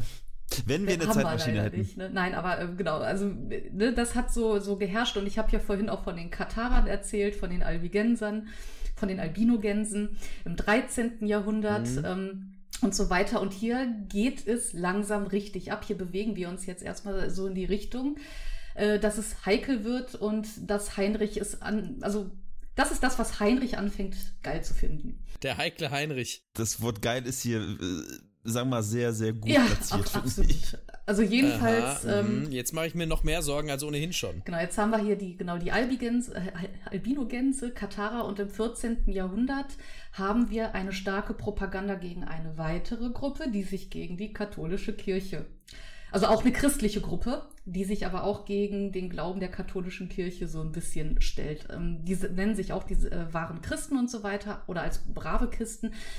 Kisten, hm? Christen, gegen die gab es nämlich eine richtige Propaganda im 14. Jahrhundert. Die Waldenser, die sogenannten. Das ist die Gruppe der Waldenser, die wurde von einem Kaufmann Petrus Waldes äh, gegründet, äh, der sein Vermögen aufgegeben hat. Das soll jetzt aber auch gar nicht so die ähm, Rolle spielen. Also wir haben hier auch eine antikirchliche Bewegung, sage ich jetzt mal. Äh, auch christlich, aber eben, ähm, ich glaube, die haben auch einen dualistischen Glauben, also ist alles doof. Jedenfalls im 14. Jahrhundert passiert Folgendes, dass denen eben auch so ein richtiges Narrativ angedichtet wird. Also die werden als Teufelsanbeter bezeichnet, Ketzer. Natürlich schänden die Ui. auch Kinder. Antijüdische Bilder werden da auch übernommen Natürlich. und draufgeballert. Ähm, und das Interessante ist, Waldenser, das sind nämlich die, die du gerade in der Handschrift gesehen hast so wurde diese Gruppe der Waldenser dargestellt. Wir haben hier zwei Waldenserinnen. Ah, also mhm. das sind keine Hexen, die da abgebildet wurden. Da wurde einfach gesagt, so sehen diese Gruppe von Waldenser aus. Die sind, äh, die wollen uns was Böses tun. Also was hier schon im 14. Jahrhundert halt vorherrscht, ist eben eine erfundene oder eine propagierte heretische Sekte, die äh, ganz, die sich über ganz Europa verbreitet und äh, die äh, hier an dem Verderben der Menschheit arbeitet und natürlich eine Bedrohung für die Christenheit ist, also ganz, ganz schlimm. Und, äh, Aber die scheinen ja sehr reinlich zu sein, weil den, der Abbildung nach haben die immer ein Besen dabei. Katara bedeutet ja auch rein. Also Tja, guck mal. Kommt, kommt davon der Spruch, putz erstmal vor oder kehr zuerst vor deine eigene Tür? Richtig. Oh, nicht schlecht, nicht schlecht, nicht schlecht. Das kann man alles, das hat, das ist, das kann kein Zufall sein. Bild-Text-Relation. Es ist, es ist, it, it's all connected. All connected. Und ähm, ja, und hier befinden wir uns eigentlich schon so in diesem Narrativ, was eben auch ähm, ja für CEO Heinrich eine Rolle spielt. Also wir haben hier eben ähm, schon etwas, äh, wir haben hier eine Gruppe, wir haben hier ein Narrativ, das propagiert wird. Ähm, was wir hier haben, ist, dass äh, Magie und Hexerei. Also hier beginnt langsam das Wort Hexe tatsächlich so auf, äh, aufzutauchen und Männer sind Zauberer und so mhm, weiter. Mhm, Aber was wir hier eben haben, ist, dass Magie jetzt etwas Gefährliches ist. Also es ist nicht, es wird nicht mehr abgetan. Magie ist jetzt real und es ist etwas Gefährliche, äh, Gefährliches. Und dieses Bild äh, wird von Franziskanermönchen im Süden schön propagiert, schön verteilt. Und von da aus äh, verbreitet sich das dann eben auch über ganz Europa und äh, über die Handelswege. Und hier haben wir eigentlich schon den Grundstein für CEO Heinrich. Ja, also einfach nur, ich fand das jetzt so ganz wichtig, nochmal so ein bisschen abzugrenzen. Also dieser Glaube, der äh, also dieser Glaube an Magie als etwas Böses, das ist dann noch ganz jung zu Heinrichs Zeiten. Mhm, okay. Genau, und äh, um wieder zurück zu dir zu kommen, du, Mr. Heinrich, CEO Heinrich sitzt in Ravensburg, äh, sieht Not, Elend und Katastrophen und du denkst dir so, hm, ich habe da schon eine Idee, wer hinter den ganzen stecken könnte. Hagelsturm und Kriminalitätsrate, die steigt. Hey, ich habe in Dortmund gelebt, das passt. Duisburg auch. Ähm, jedenfalls, es gibt da so sechs Frauen, die hast du im Auge. Und die hast du nicht im Auge, wie sonst ein Mann äh, Frauen im Auge ja, okay. haben würde, sondern. Ich bin ja auch ein Mann ähm, Gottes, mir würde sowas nicht passieren. Richtig. Deswegen keine Missionarsstellung für dich. Doch, dann, dann ist nicht sündhaft, dann ist nicht sündhaft, glaube ich. Gab, war, gab's, war das nicht mal so ein Punkt, weshalb das auch so heißt, weil es nicht sündhaft ist? Ich habe keine Ahnung. Es gibt so sechs Frauen und diese sechs, von diesen sechs Frauen kristallisieren sich zwei. Eine Agnes Bader und eine Anna Mindelheimer. Die, äh, also Anna und Agnes, die haben das Pech von dir und noch so ein paar anderen Dudes, die irgendwelche Ratsherren und der Bürgermeister und ähm, noch ein Notar und das ist ein Werwolf. The, the Boys. The Boys quasi ähm, schnappen sich die Agnes und die Anna und irgendwie kommt hier alle zu dem Entschluss, ja, die müssen einen Pakt mit dem Teufel eingegangen sein. Wie kommt man denn an diese Informationen, wenn nicht von diesen Frauen selbst?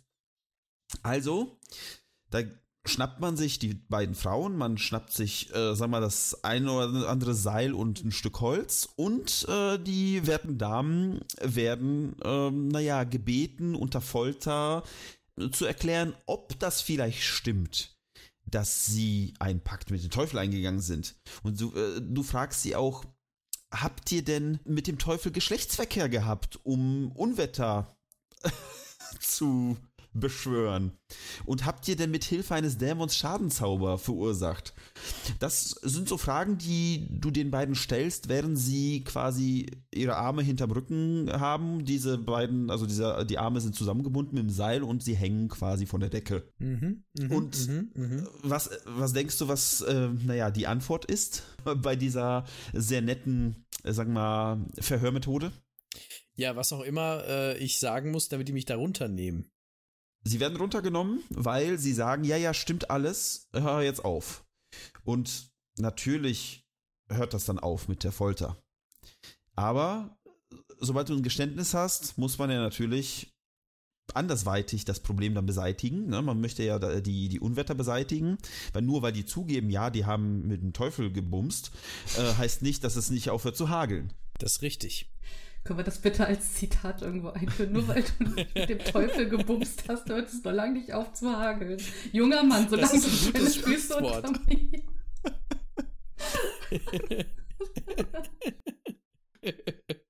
Jedenfalls, äh, du machst das, was, äh, naja, dir richtig erscheint, ab auf den Scheiterhaufen. Ja, ja, Absolut. Ich bin, ich habe da klare äh, Aussagen. Du machst Agnes und Anna Feuer unterm Hintern. Das ist äh, äh, ganz gut und das ist auch besser als dieser Keil als Folterinstrument. Da, da muss ich sagen, äh, da bin ich ja nicht mehr äh, nicht mehr dabei. Aber so Scheiterhaufen, das ist ja so eher ein Basic. Äh, Basic Tod, das ist okay. Da, äh, merk dir bitte das, was du gerade gesagt hast. Schreib's dir vielleicht auf, weil äh, das. Welches Todesinstrument habe ich erfunden? Bin ich eher von Guillotine? Was habe ich? Nee, es, es geht vielleicht nicht ums Erfinden, sondern um deine Vorlieben. Ah, okay. Du kommst aus diesem Prozess raus und die beiden äh, Damen, ähm, naja, sie verwandeln sich von Körper zu Asche so ein bisschen und du überlegst dir so, ja, war, lief doch ganz gut. Könnte ich mir vorstellen, öfter zu machen. okay, ja, das ist klar. Natürlich. Du denkst dir so, hm, Wer könnte mir, wer könnte mir sagen, wer könnte mir erlauben, das öfter zu machen? Also ich muss ja, ich kann das hier nicht einfach, ich kann jetzt einfach hier durch quer durch äh, das Reich rumlaufen und fahren und sagen so, du brennst, du brennst und dich würde ich gerne ein bisschen foltern. Das kannst du ja nicht einfach von dir selbst so äh, ausgehend machen. Ich muss jetzt kurz einhaken und das, äh, ich muss das kurz einmal klären. Bin ich, also foltere ich, weil ich das toll finde oder foltere ich das weil ich Foltern auch, also der Begriff geil fiel schon.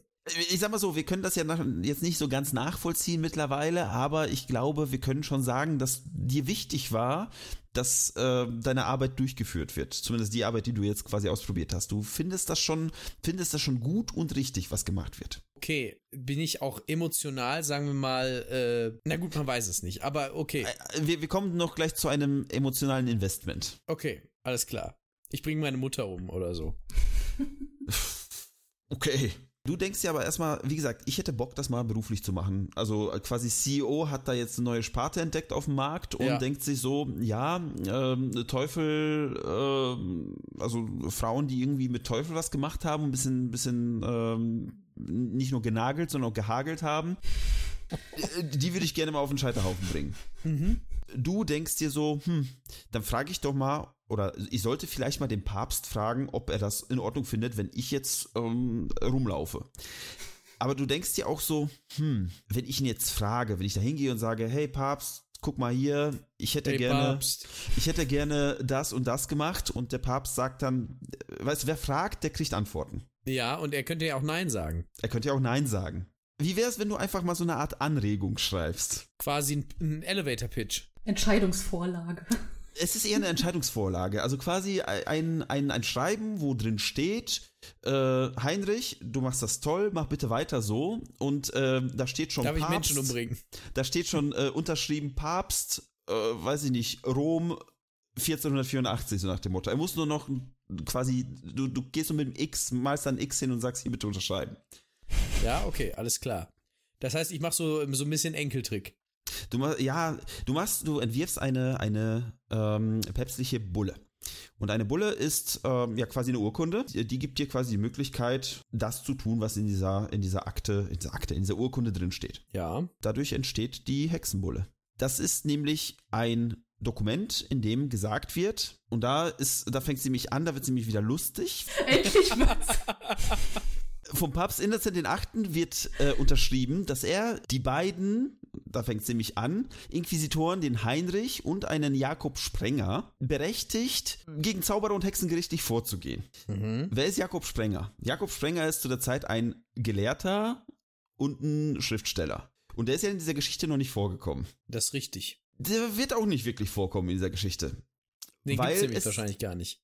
Den, den gibt's schon, aber der hat das ist so nicht ganz klar äh, bis heute, ob er überhaupt irgendwie wusste, dass du da so ein Schreiben aufsetzt. Ob, ob er dich kannte, bin ich mir, glaube ich, gar nicht sicher. Äh, ich meine, man hat wahrscheinlich von dir gehört und du von ihm, aber das ist dann bei weitem nicht, hey, wir machen jetzt hier das dynamische Duo und äh, fangen an, fangen an, irgendwelche, irgendwelche Teufelsanbeter zu jagen. Jedenfalls, du schreibst da so ein Ding und äh, du bringst das zum, oder du willst das zum Papst bringen, das landet dann irgendwo beim, pa nicht direkt beim Papst, das ist nämlich so eine Sache. Das Ding wird unterschrieben und äh, wird dann quasi in Kraft treten. Aber ob es der Papst selbst jemals gesehen oder gelesen hat, bleibt offen. Okay, verstehe. Ist irgendwo in der Poststelle verschwunden und dann hat man gesagt, schreib irgendwas hin und dann passt schon. So kann man das vielleicht. Es ist auf jeden Fall irgendwo irgendwo gelandet, es ist unterschrieben worden, du kriegst das unterschrieben zurück. Okay. Was machst du jetzt damit? Es ist 1484, du hast da so ein Schreiben. Ich habe ja im Prinzip den, den, den Genozid-Freifahrtschein. Ich kann ja machen, was ich will. Ich kann ja umbringen, wen ich will. Ich könnte ja sagen, hier, ah, Achtung, blaue Schuhe, Hexe, tot. Gelbe Schuhe ist nur Folter. 1485 es geht nach Innsbruck. Da ist eine Helena Schäuberin und sie kommt vors Gericht, weil sie wurde angeklagt, dass irgendein, also es ist ein Ritter gestorben und sie soll schuld sein. Sie soll ihn ermordet haben. Nicht mit Dolch, nicht mit Seil, sondern mit Magie. Ui. Der Ritter ist krank oder der Ritter wurde krank und ihm wurde gesagt von seinem Arzt, ey, diese Helena da, halt dich von ihr fern, sonst verreckst du. Und dann ist er verreckt. Da, da, da. Das ist schon die ganze Diagnose Aktenlage. Tripper. Magietripper, würde ich sagen. Magischer Tripper. Das klingt wie eine Band. Die Trippers statt die Flippers. Die, die Trippers. Äh, jedenfalls, du bist wie gesagt in Innsbruck und äh, du willst diese Hexe oder generell Hexen zur Rechenschaft ziehen und äh, stürzt dich natürlich direkt auf diesen Fall. Ich, ich habe tatsächlich gar nicht aufgeschrieben, ob sie dann auch gestorben ist. Das muss ich jetzt mal kurz überprüfen. Naja, weil, wenn sie nicht gestorben ist, dann lebt sie auch noch heute. Weil sie eine Hexe war, ne? In Gelsenkirchen. In, in einer Altbauwohnung in Gelsenkirchen genau. von die, Bürgergeld. Die arbeitslose Grafikerin. Und ihr Hund die, Schalke. Die, die, arbeitslose Arbeitslose. Äh, Helena Schäuberin wurde übrigens freigesprochen, äh, weil du hattest zwar den Freifahrtschein, gegen äh, Magie und Hexerei vorzugehen, aber das bedeutet nicht, dass du beweisen kannst, dass sie auch eine Hexe ist. Mhm, das ist richtig. Das heißt, ich muss schon noch, also ich darf nicht frei handeln, sondern ich muss schon noch mit, mit dem Gericht mal abklären, Leute, ähm, hier so und so, ich äh, finde, da muss mal jetzt was getan werden. So ist es. So ist es. Und du bleibst gleich ähm, in, in Innsbruck. Es, du wirst so ein bisschen kritisiert, weil du läufst jetzt mit deiner, mit deiner Bulle da durch die Gegend und sagst so, hallo, hier Paps hat gesagt, ich kann, ich darf, ich mach. Kriegst aber, wie gesagt, ein bisschen Kritik und du denkst dir so, ja, komm, ich äh, bleib in Innsbruck, ich recherchiere noch ein bisschen. Ob du jetzt recherchierst, äh, wie man jetzt am besten Hexen verfolgt, ob wie man die Hexen am besten zwingt, zuzugeben, dass sie, dass sie was getan haben, oder ob du äh, recherchierst, was du sonst noch so anstellen könntest, ist nicht so ganz klar. Aber von Innsbruck geht es danach nach Köln in 1486. Und dort gehst du dann irgendwo an die Uni und du äh, schreibst da eine Abhandlung über Hexerei. Du schreibst alles runter, was dir einfällt zum Thema Magie, Hexen, Teufel, Anbetung und ähnliches. Und da gibt es ja natürlich an der Uni gibt's ja noch schlaue Leute. Tatsächlich. Du bist ja Theologe, die sind auch Theologen und ähm, ihr seid scheinbar anderer Meinung oder unterschiedlicher Meinung, weil du ja der Einzige, oder nicht der Einzige, aber äh, du bist schon so ein bisschen weißt du, du suchst Frauen, die besessen sind, bist aber selber ein bisschen versessen darauf, dass, naja, dass, dass die irgendwie äh, was mit dem Teufel am Laufen haben. Ich mache sozusagen so Fanfiction über die Frauen. Das, das Wort Fanfiction habe ich mir noch für später aufge, äh, aufgehoben. Das macht ähm, mir Sorgen. Jedenfalls, die, die sagen, ey, diese Schrift, was du da schreibst, das ist, äh, also du schreibst sehr viel runter und äh, die halten das auch schon für sehr schwierig, mindestens sehr schwierig, sogar vielleicht für illegal, was du da von dir gibst, weil du hast ja offensichtlich ja eine, eine Macht mit deiner päpstlichen ähm, Urkunde. Ja. Und wenn du dazu noch schreibst, hallo, das ist alles schlimm mit diesen Frauen und mit anderen Menschen, die irgendwie von Magie profitieren, schwierig. Also was machst du? Das mache ich. Ich weiß es nicht. Du hattest ja schon mal verglichen, ähm, deinen Charakter, den Heinrich, mit einer anderen Person, irgendwie so Anfang des 20. Jahrhunderts. Ja, ach so, ja, ich erinnere mich. Diese Person war im Kerker, sie hat so ein bisschen was gegen Juden gehabt. Was war der nächste große Schritt? Äh, äh Putsch? Nee, da, äh, da, Aufsch nee dann, Aufschwingen dann, zum, zum Führer. Ähm, da, dazwischen. Bildung einer paramilitärischen Truppe. nee, du schreibst ein Buch. Ach so. Der langweilige Teil. Der langweilige Teil. Aber dieser Aber Teil. ich habe doch schon ein Buch geschrieben, dachte ich. Naja, das sind ja keine Bücher, das sind ja eher so, sagen wir mal, Fetzen. Aber du ah, packst okay. alles zusammen, was du hast. Du denkst dir so, ich werde jetzt alles niederschreiben, was mir zu diesem Thema einfällt und mache daraus ein Buch. Gut, man hört's nicht, ich halte gerade ein Buch in die Kamera. Der Hexenhammer. Der Hexenhammer, so heißt dieses Buch, was du schreibst. Und das erste, was in diesem Buch drin ist, natürlich damit es klar ist, dass du Ahnung hast, wovon du redest, ist die päpstliche Urkunde. Das ist das natürlich, allererste, was in diesem. Buch drin liegt. Als zweites, direkt im Anschluss, sind die sehr positiven und unterstützenden Stimmen der Theologen aus der Uni Köln, die alle unterschrieben haben, dass du der Beste bist und dass die alle dir vollkommen vertrauen, dass du weißt, wovon du sprichst. Das ist aber nicht so schlau, das muss außen aufs Cover. Weißt du, so als, so als Cover-Rezension. Wirklich die beste Abhandlung zu Hexen, die ich kenne. So, The Guardian. Heutzutage wird das so stehen. Problem ist aber, äh, wenn du aufgepasst hast, waren die nicht so begeistert von den ganzen Ding. Das stimmt. Das heißt, ähm, ich hab, bin da ähnlich äh, zuverlässig vorgegangen wie bei, einer, wie bei meiner päpstlichen Urkunde und habe einfach mal geschrieben drauf los. Also, ja, du hast quasi, also in einem Absatz äh, steht, wo die Leute quasi, jeder Einzelne sich meldet und sagt so, ey, Heinrich, super, der weiß, wovon er redet. Und dann ist einer, ich weiß gar nicht mehr was, so Michael oder, doch, ich glaube, Michael hieß der, er sagt, ich bin, ich habe zwar keine Ahnung von Theologie, aber die anderen wissen schon, äh, werden schon wissen, worum es geht und ich bin auch dabei. ich bin der Uwe, ich bin auch dabei. Naja, und jedenfalls, du schreibst den Hexenhammer. Und ähm, das ist so ein bisschen, ja, unser, unser das Hauptteil. Ist bestimmt ein Hit. Das ist ein, ja, du, da, dazu kommen wir noch. Ja, ist jetzt, wie, Katrin, ich überlege gerade, wie wir am besten vorgehen. Mhm. Ob wir erst, äh, sagen wir mal, so ein bisschen aufteilen, was drin steht, oder ob wir gleich äh, dem Philipp einfach mal ein paar Zitate an den Kopf werfen. Ich wäre für die Zitate. Also ich wäre direkt für die, für die Zitate, ja. Du bist für die Zitate. Okay, ich bin bereit. Äh, okay, ja, dann machen wir die, machen wir die, sag mal, was grob drin steht am Ende, dann äh, kann der Philipp ja vielleicht mal so ein bisschen selber überlegen, was die Kernaussage dieses Buches ist. Philipp, ich schreibe dir gerade, ich schmeiß dir jetzt eben kurz eins der Zitate einfach in den Chat. Du darfst vorlesen und dazu deine Gedanken im Anschluss mit uns teilen. Äh, soll ich's vorlesen? Gerne in deiner besten Heinrich-Stimme. Oh, das ist ja, ich bin ja Andrew Tate.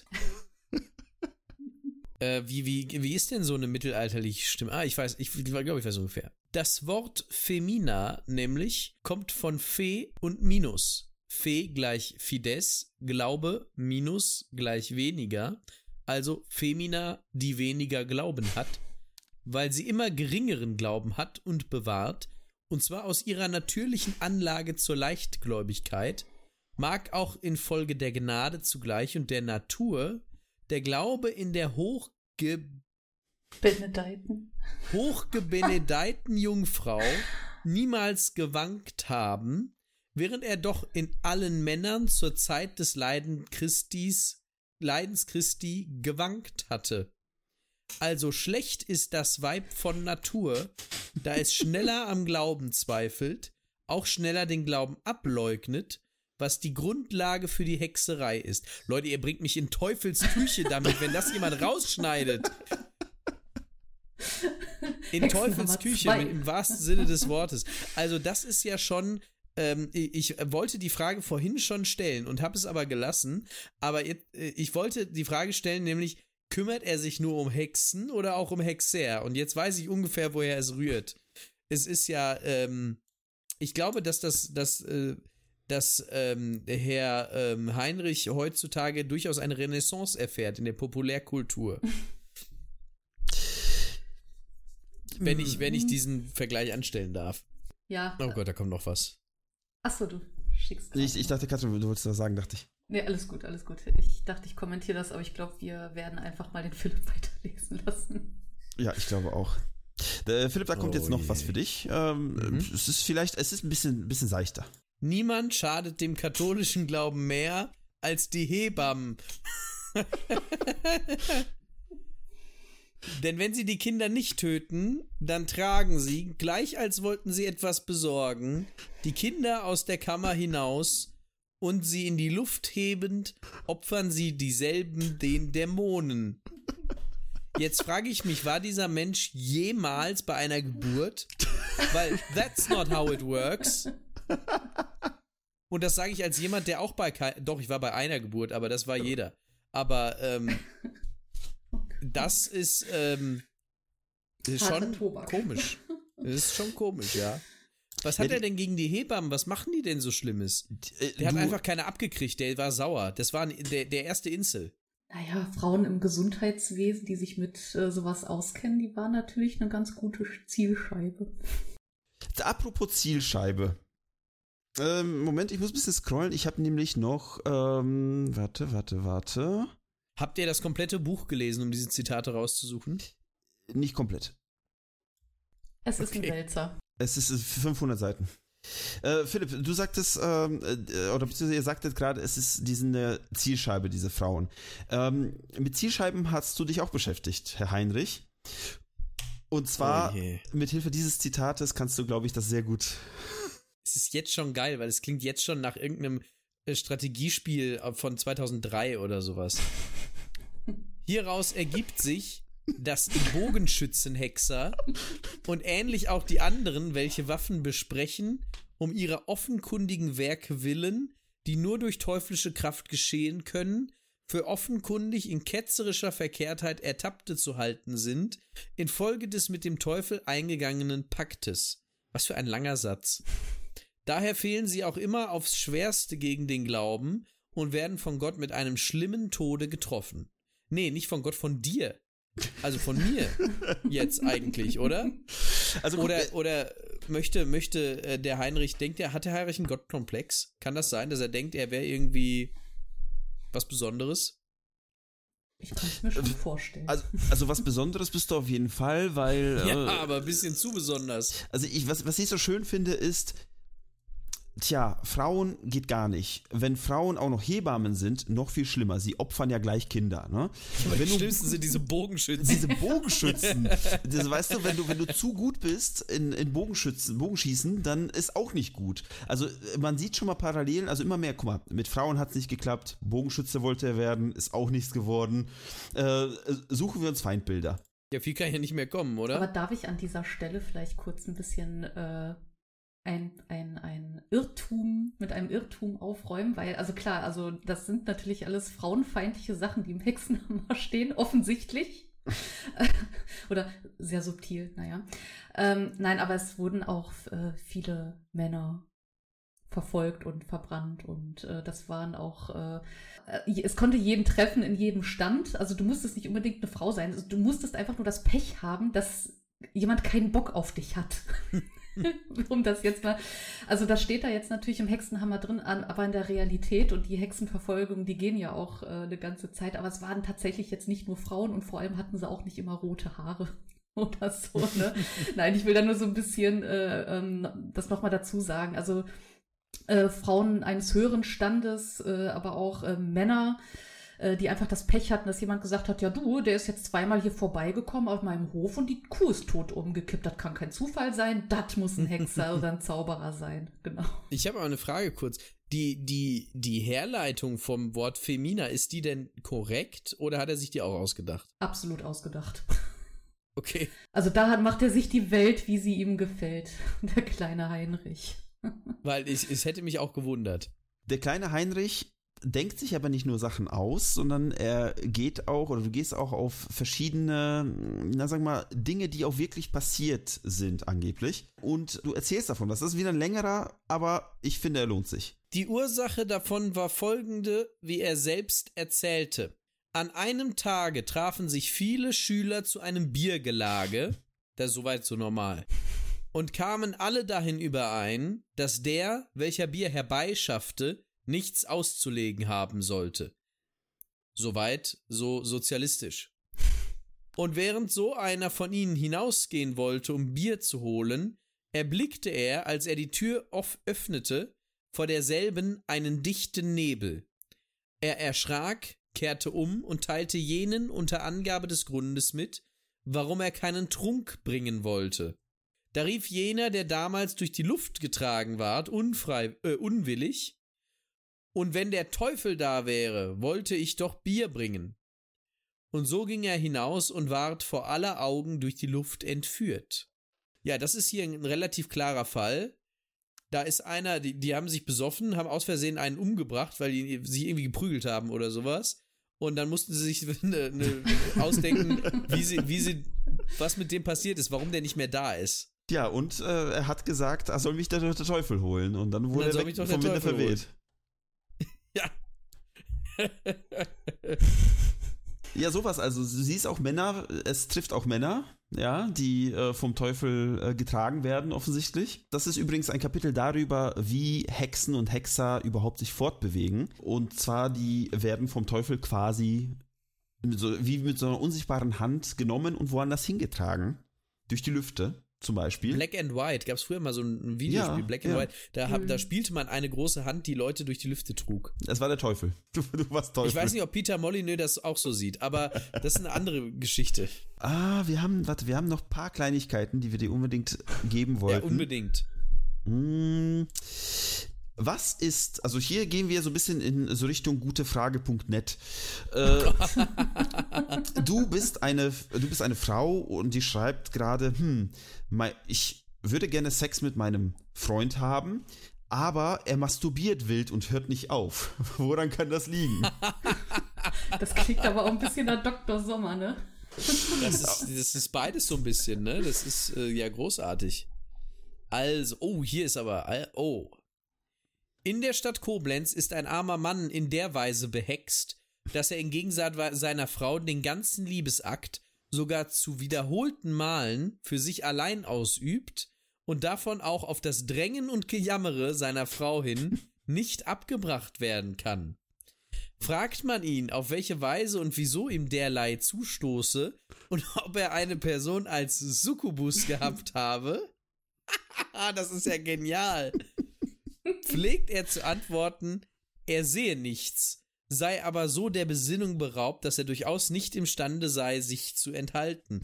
Und zwar gilt wegen dieser Behexung eine gewisse Frau für höchst verdacht, verdächtig, dass sie es ihm angetan habe, weil sie jenen Arm, jenem Armen unter schmähenden Worten gedroht hat, dass sie ihm schon helfen wollte, weil er ihr nicht zu Willen gewesen war. Das ist hochinteressant, ich finde vor allem den Succubus sehr interessant und finde, der sollte auch im Sprachgebrauch wieder eingeführt werden, so grundsätzlich. Bei, für beide Geschlechter finde ich den Succubus sehr gut. Es ist, es ist ganz lustig, weil äh, du sprichst da was an, der Succubus und der Inkubus, quasi männliche Version von Succubus, ne? Äh, quasi Dämonen, die nach dem, nach der Sexualität des Menschen trachten. Die Fleischeslust. Die Fleischeslust, genau. Äh, die beiden sind super wichtig, die werden sofort im allerersten Artikel erwähnt, dass es sie gibt und dass sie mit, ähm, ja, dass sie Menschen verlocken, äh, mit ihnen Sex zu haben, um ihnen dann später Kräfte äh, zu verleihen, die, also beziehungsweise ähm, quasi, dass sie dann Magie und Hexerei ausüben können, diese Menschen. Moment mal, also ich, ich, ich bumse einen Dämonen Aha. und kriege dann übermenschliche Kräfte. Ist das nicht eine Win-Win-Situation? Das dachte ich mir auch, aber das siehst, das siehst du als, als Heinrich nicht so. Okay. Das, das ist aber eine also Lose-Situation für gemacht, Gott. Muss ich sagen. Also wenn, wenn, wenn ich dieses Angebot bekommen würde, also warum nicht? Ja, so, jetzt verstehe ich auch, wie die X-Men entstanden sind. Charles Xavier hat ganz, ganz un unangenehme Dinge getan. Du, du bist tatsächlich auch noch so an dieser Stelle, wo du dir so überlegst, so, hm, aber warum könnte jetzt mal angenommen ein Mensch nicht sagen, hm, hier, hallo Teufel, ich würde gerne deine Kräfte haben, was soll ich für dich tun? Das würde ja gehen, theoretisch, ne? Ein, ein einfacher Tausch. Aber warum ja. zwingen diese Dämonen Menschen zum, oder verleiten Menschen zu Sex mit ihnen? Und da überlegt er sich so, hm, vielleicht sammeln, äh, sammeln die Dämonen ja Sperma. Und äh, was machen die mit diesem Sperma? Äh, sie sammeln, sie sammeln, Sper sie sammeln Jäger Sperma. Äh, pass auf, äh, sie sammeln Sperma und ähm, vielleicht möchten die eigene Kinder zeugen. Also so Dämonenkinder. Aber dann äh, überlegst, äh, überlegst du so, aber Dämonenkinder, schwierig, sollte ja eigentlich nicht gehen können zwischen Mensch und Dämon. Aber was ist, wenn die dieses Sperma oder zum Beispiel die Eizellen oder beziehungsweise Samen, sagst du in dem, in dem Zusammenhang, was ist, wenn du wenn der Dämon den Samen des Menschen sammelt und dann mit einem anderen Menschen Sex hat. Dann kommt ja quasi ein menschliches Kind zustande, aber dieses Kind ist von Anfang an so hier, Damien aus Omen. Ähm, ich dachte an Lucius, aber ist auch oder gut. Lucius ist auch richtig, ja. Und auf jeden Fall, du, du verstrickst dich quasi schon in den ersten Kapiteln. Ich, ich habe da stehen, äh, klingt alles wie ein Superfan, der sich die Lore seines Fandoms viel zu viel durch den Kopf durchgehen lassen hat und jetzt ein YouTube-Video macht mit Was wäre wenn Geschichten. Fan Theory. Ja, genau. Bible Fan, Fan Theory. Weißt du, deswegen Fanfiction, ja, es passt doch super. Genau, das, deswegen, ja. Naja, jedenfalls mal angenommen, du bist jetzt ein Bogenschütze. Oder ne, du bist es nicht, aber jemand ist ein Bogenschütze. Katze, du bist, ne, du bist ein Bogenschütze, du bist ein weiblicher Bogenschütze. Mhm. Das äh, hast schon mal als Hebamme äh, gearbeitet. Ich gerade sagen, hast eine Hebammenausbildung. Ja, hast eine Hebammenausbildung, bist eine Bogenschützin, bist richtig gut dabei und masturbierst wild. Warum auch immer. Alles gleichzeitig. Das Wochenende Grunde. war schön, ja. Das Wochenende war hart und äh, nein, Philipp, Philipp nein, du als Heinrich, Daniel, du überlegst nein. dir jetzt, du überlegst, was mache ich mit der? Also in ihr steckt der Teufel. Ganz, ganz krass. Ja, äh, Pfahl, Flock, Erinnerst du dich an die Aufgabe, diese Leute so ein bisschen zurückzuholen? Also als Heinrich nicht, als Zuhörer ja. Was macht man da, wenn jemand quasi hardcore besessen ist vom Teufel? Vielleicht so, so exorzistmäßig, so weiche und dann, äh, oh je, da kommt, Exorzist, da, hier, hier steht sogar. Ich, das ist das erste Wort, was ich lese. Also, Oh nein, oh Gott, oh Gott, oh Gott. Aber ich sehe hier Parallelen, während ich das gerade, ich lese das sofort vor, ich sehe hier Parallelen zu, zu, ähm, zu unserer äh, Heldentum and Friends Folge, wo auch Personen des gleichen Namens vorkommen, die auch was miteinander haben. Lustigerweise. Aber ich das lese jetzt erstmal so vor. Ich lese jetzt erstmal vor. Anstelle des weißen Gewandes tritt eine geweihte Kerze von der Länge des Leibes Christi oder des Holzes des Kreuzes, und so verharre er, mit entblößtem Körper, gegürtet. Kann mir das jemand plastisch beschreiben, was das heißt? Gegürtet. Gegürtet klingt ähm, so wie mit einem Gürtel verprügelt ja. für mich, aber. Hochgezogen, keine mhm. Ahnung. Mhm. Mhm. Okay, verstehe. Daher kann man sagen, ich exorzisiere dich, Peter in Klammern oder Barbara, der du krank, aber durch den heiligen Bronnen der Taufe wiedergeboren bist, bei Gott dem lebendigen Kreuz, bei Gott dem wahren Kreuz, bei Gott dem heiligen Kreuz, bei dem Gotte, der dich durch sein kostbares Blut losgekauft hat, dass du werdest ein exor exorzisierter Mensch. Also, verfluchter Teufel, Erkenne deinen Urteilsspruch an und gib Gott die Ehre, dem wahren und lebendigen, gib dem Herrn Jesus Christus die Ehre, dass du weichst von diesem Knechte mit deiner Machenschaft, den unser Herr Jesus Christus mit seinem kostbaren Blute losgekauft hat. So kannst du gegen Peter oder Barbara vorgehen. Peter, äh, ich, ich wusste immer, dass Peter der Böse ist. Der Mörder ist nicht der Butler, sondern der Peter oder halt Barbara, weil man muss ja für beide, das ist ja quasi frühzeitliches Gendern. Peter oder Barbara. Ist schön, wie du quasi dir schon einfach zwei Namen geschnappt hast, äh, die, naja, äh, mit dabei sind. Ne? Also du, du, beschreibst quasi, das ist ein richtig langes Kapitel, wie du schreibst, wie funktioniert dein Exorzismus? Was habe ich zu tun? Was muss ich tun? Ja, guck mal, ich hab's doch gesagt, Exorzismus. Ich war, ich war auf dem richtigen Dampfer. Du warst auf jeden Fall auf dem richtigen Dampfer. Naja, mal angenommen, du hast jetzt diese Hexen, diese Zauberer erkannt, also Leute, die mit Magie fungieren. Du hast einen Exorzismus versucht. Äh, ja, ja. Es hat vielleicht nicht funktioniert. Äh, bevor du aber eine Person, äh, sagen wir mal, pflöckst oder auf den Scheiterhaufen wirfst, vielleicht solltest du auch noch beweisen können, dass diese Person ähm, naja, schuldig ist dessen, was du sie Wieso beschuldigst. Das denn? Naja, das ist ja immer noch ein Gericht. Also es ist ja immer noch, es ist immer noch eine Verhandlung. Ja, sozusagen. Pasta ist auch ein Gericht und da mache ich mir jetzt auch keinen Kopf drüber. Jedenfalls, du lädst jetzt Zeugen ein. Und du weißt ja, ein guter Zeuge ist nur der, der tatsächlich bezeugt, was passiert ist.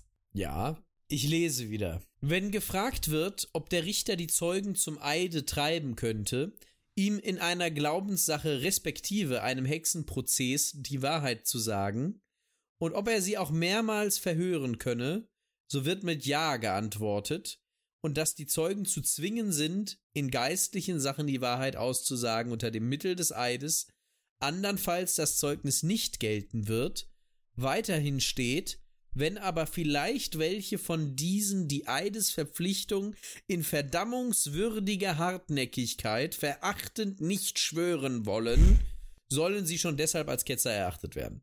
Das ist relativ einfach, habe ich das Gefühl. du vervielfachst quasi direkt deine Zielpersonen. Ja, ja, ja, definitiv. Das heißt, ich habe quasi alle, die, also ich sage, ich will das so, ich will, dass die ver, ver, umgebracht werden. Und wer das nicht will, den bringe ich auch direkt um. Das ist gar nicht so blöd. Ich finde, das ist auch irgendwie so eine richtig schöne Anleitung, äh, Hexenverfolgung für Dummies. Könnte ja, man echt so, so richtig äh, schön das, äh, das Cover dazu nehmen. Todesdomino oder sowas. Wenn einer fällt, fällt auch direkt der nächste, klock, klock, klock, klock, klock, und irgendwann sind die Dörfer leer. Das war gar nicht die Pest, das so, war alles Heinrich. Ja, Heinrich. Oh je, der Henny. Mal angenommen, die, die Person, die vor dir steht, du verhörst sie, du verhörst sie, aber irgendwie sie sagt die ganze Zeit, nee, ich habe nichts damit zu tun, ich habe nichts gemacht. Ähm, äh, äh, Viertens besteht der Akt darin, dass wenn der in mäßiger Weise peinlich Verhörte die Wahrheit nicht hat gestehen wollen, vor ihm andere Arten von Folterwerkzeugen mit den Worten hingelegt werden, dass er sie aushalten müsse, wenn er die Wahrheit nicht gestehe. Wenn er auch so nicht in Furcht, in Klammern gesetzt, oder zur, in Klammern Bekennung der, Wahrheit gebracht werden kann, dann wird in seiner Gegenwart das Urteil auf Fortsetzung des peinlichen Verhörs auf der Folter für den zweiten oder dritten Tag, nicht auf Wiederholung, da nicht wiederholen werden darf, wiederholt werden darf, wenn nicht neue Indizien dazugekommen sind. Na immerhin. Na immerhin. Du drohst quasi an, so hey, in drei Tagen kommen wir wieder, machen weiter. Also es ist nicht so nach dem Motto, wir ziehen jetzt durch, sondern nee, nee, immer schön ein bisschen Pausen, damit man wieder merkt, dass man noch lebt. Ja, das ist natürlich sehr, ähm, sehr äh, böse. Ähm, jetzt äh, würde ich ja hier in diesem Text schon wieder, äh, hätte ich ja eine Anmerkung, weil ich würde ich würde den verklagen, weil ich würde sagen, okay, jetzt hier, du folterst mich, sagt mal, sagen wir mal, eiserne Jungfrau, ja. Die ist ja sehr schwer und sehr groß. Die kann ja nicht vor mir hingelegt werden. Das ist ja ein sehr großer Akt. Und wenn mir die nicht ausreichend gezeigt und hingelegt worden ist, dann würde ich sagen, war das Verhör nichtig. Da würde mich Ingo Lenzen unterstützen, glaube ich, bei meiner Rechtsauffassung. Ich glaube, ich glaube schon. Ich, ich, glaube, ich glaube, Ingo Lenzen wird dir da aus der Patsche helfen. Ja. Ich kann heute Nacht nicht schlafen. Oh Gott. Wenn Ingo noch nicht da ist. Entschuldigung. Nee, Ingo ist immer da. Ingo ist so ein, immer da. Ich stelle mir gerade einfach so ein Sat1-Format vor mit Heinrich und Nicoletto und Barbara Salisch. Ja, doch, ist, ich sehe das. Hm. Ich sehe, die Staatsanwälte waren immer die Bösen bei diesen Sat1-Sendungen. Ingo kommt nicht. Ingo hat einen anderen Fall und seine Crew ist auch gerade an diesem Fall angesetzt. Du hast keine Chance, dein Anwalt ist nicht da, es kann dir keiner helfen. Was machst du dann im schlimmsten Fall? Als, als Angeklagter jetzt? Ja. Äh, mich wehren? Du wehrst dich und es klappt nicht und du, du siehst quasi immer näher, wie diese Foltertage kommen und kommen und kommen und dann gibt es ja drei Tage Pause und dann wirst du wieder gefoltert und das, bis du gestehst und stirbst oder dich vielleicht selber erlöst, weil was anderes, du hast ja keine Chance eigentlich. Was? Ja, verstehe. Wenn du dich selber erlösen solltest, was dann? Dann äh, komme ich nicht in den Himmel. Ich habe nochmal einen Text geschickt. Man sieht manche nach dem Geständnis ihrer Verbrechen sich selbst den Tod zu geben beabsichtigen, dass sie mit der Schlinge oder durch Aufhängen sich selbst das Leben nehmen, was auf jeden Fall jener Feind bewirkt, damit sie nicht durch sakramentale Beichte Verzeihung von Gott erlangen. Und zwar tut er dies vorzüglich bei denen, welche ihm nicht freiwillig angehangen haben, das ist eine sehr makabere Aussage an dieser Stelle, angehangen haben, mag er es auch bei anderen nach dem Geständnis der Verbrechen beabsichtigen, die ihm freiwillig angehangen haben, aber dann merkt man, dass der Teufel die Hexe im Stich gelassen hatte. Ich finde, zum Ende wird es immer sehr trivial. Weißt du, der macht dann immer so Riesensätze und zum Ende kommt dann irgendwie, ja, hat der Teufel die Hexe im Stich gelassen. Schade aber sie, auch. Vielleicht kommen noch andere Plattitüden. Vielleicht kommen noch, dann sagen sich Fuchs und Hase gute Nacht. Oder sowas. Mal gucken. Sagen wir mal, Hexe tot, Klappe zu, Affe, Affe weg, Affe, Affe eingeäschert. Klappe zu, Affe eingeäschert. Alles vorbei, die Hexe ist tot und äh, beziehungsweise Ding der Hexer. Dong, die Hexe ist tot. Genau, Ding Dong, die Hexe ist tot, alles ist vorbei. Und dann müsste ja eigentlich Ruhe im Karton sein, ne? Dann äh, hört das ja auch mit diesen ganzen Hagelstürmen auf und es hört dann mit dem, weiß ich nicht, mit der Kriminalität auf und die Pest geht auch und der Mann masturbiert nicht mehr. Müsst, müsste man meinen. Aber mit einem Tod der Hexe ist es ja noch nicht vorbei. Der letzte Text. Ja. Wir können jedoch hinzufügend behaupten, dass die Richter auf die Familie, Abstammung oder auch Nachkommenschaft eine, einer jeden eingeäscherten oder festgenommenen Hexe deshalb acht geben sollen, weil solche meistenteils als infiziert befunden werden, da die Hexen auch die eigenen Kinder nach der Unterweisung seitens der Dämonen diesen darzubringen und daher auch zweifellos in allen möglichen Schandtaten zu unterweisen haben. Das ergibt sich aus dem ersten Teile des Werkes. Meint er sein eigenes Werk? Ja. Das ist natürlich geil. Selbst zitieren. Es wird, Quelle ich. Es wird, es wird aber auch damit bewiesen, wie in der einfachen Ketzerei, gibt es auch komplizierte Ketzerei, da gibt es wahrscheinlich mehrere Straftatbestände, die er sich ausgedacht hat.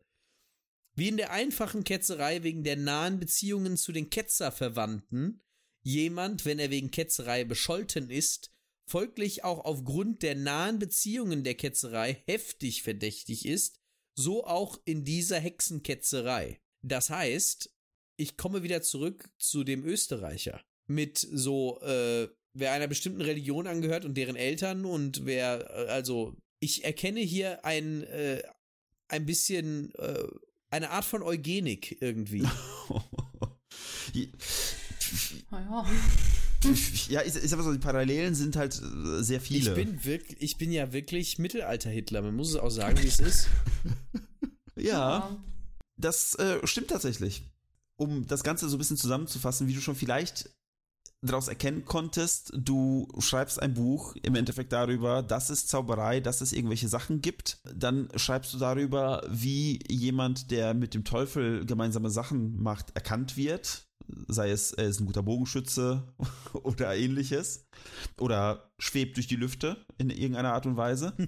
Und dann, wie du diese Person äh, überführst und äh, wie du sie am Ende einäscherst und wie du seine Familie äh, umbringst und wie du ähm, alle, die gesagt haben, nee, ich habe nichts gesehen, umbringst und wie äh, irgendwie gefühlt ganze Dörfer vielleicht sogar von der Bildfläche verschwinden könnten, wenn du so per Proxy alle nacheinander mitnimmst. Per Proxy. Am Ende ist das halt einfach ein Handbuch, ne? Ein Handbuch, eine Anleitung, woran erkenne ich Hexen und, äh, und so weiter. Und das, was du gerade alles Schönes vorgelesen hast. Und das finde ich sehr gruselig. Also im Prinzip das Werk eines absoluten Psychopathen. Ja. Ich wollte jetzt sagen, aus heutiger Sicht auf jeden Fall, aber auch aus damaliger Sicht wurde das ja aber schon teilweise so Gesicht. Das oder? wurde ja auch schon damals äh, von, äh, von einigen Leuten schon äh, abgetan. Also äh, wir haben ja auch, es gibt ja auch Nachwirkungen zum Hexenhammer. Ich meine, Zeitgenossen äh, Heinrichs und äh, auch ein paar Jahrzehnte danach, die haben das ja auch halt hart kritisiert. Also ist ja jetzt nicht so, dass das alle geil fanden. Das kann man ja jetzt auch nicht so pauschalisieren. Ja, besonders nicht die Beschuldigten. Nee, sowieso ja. nicht.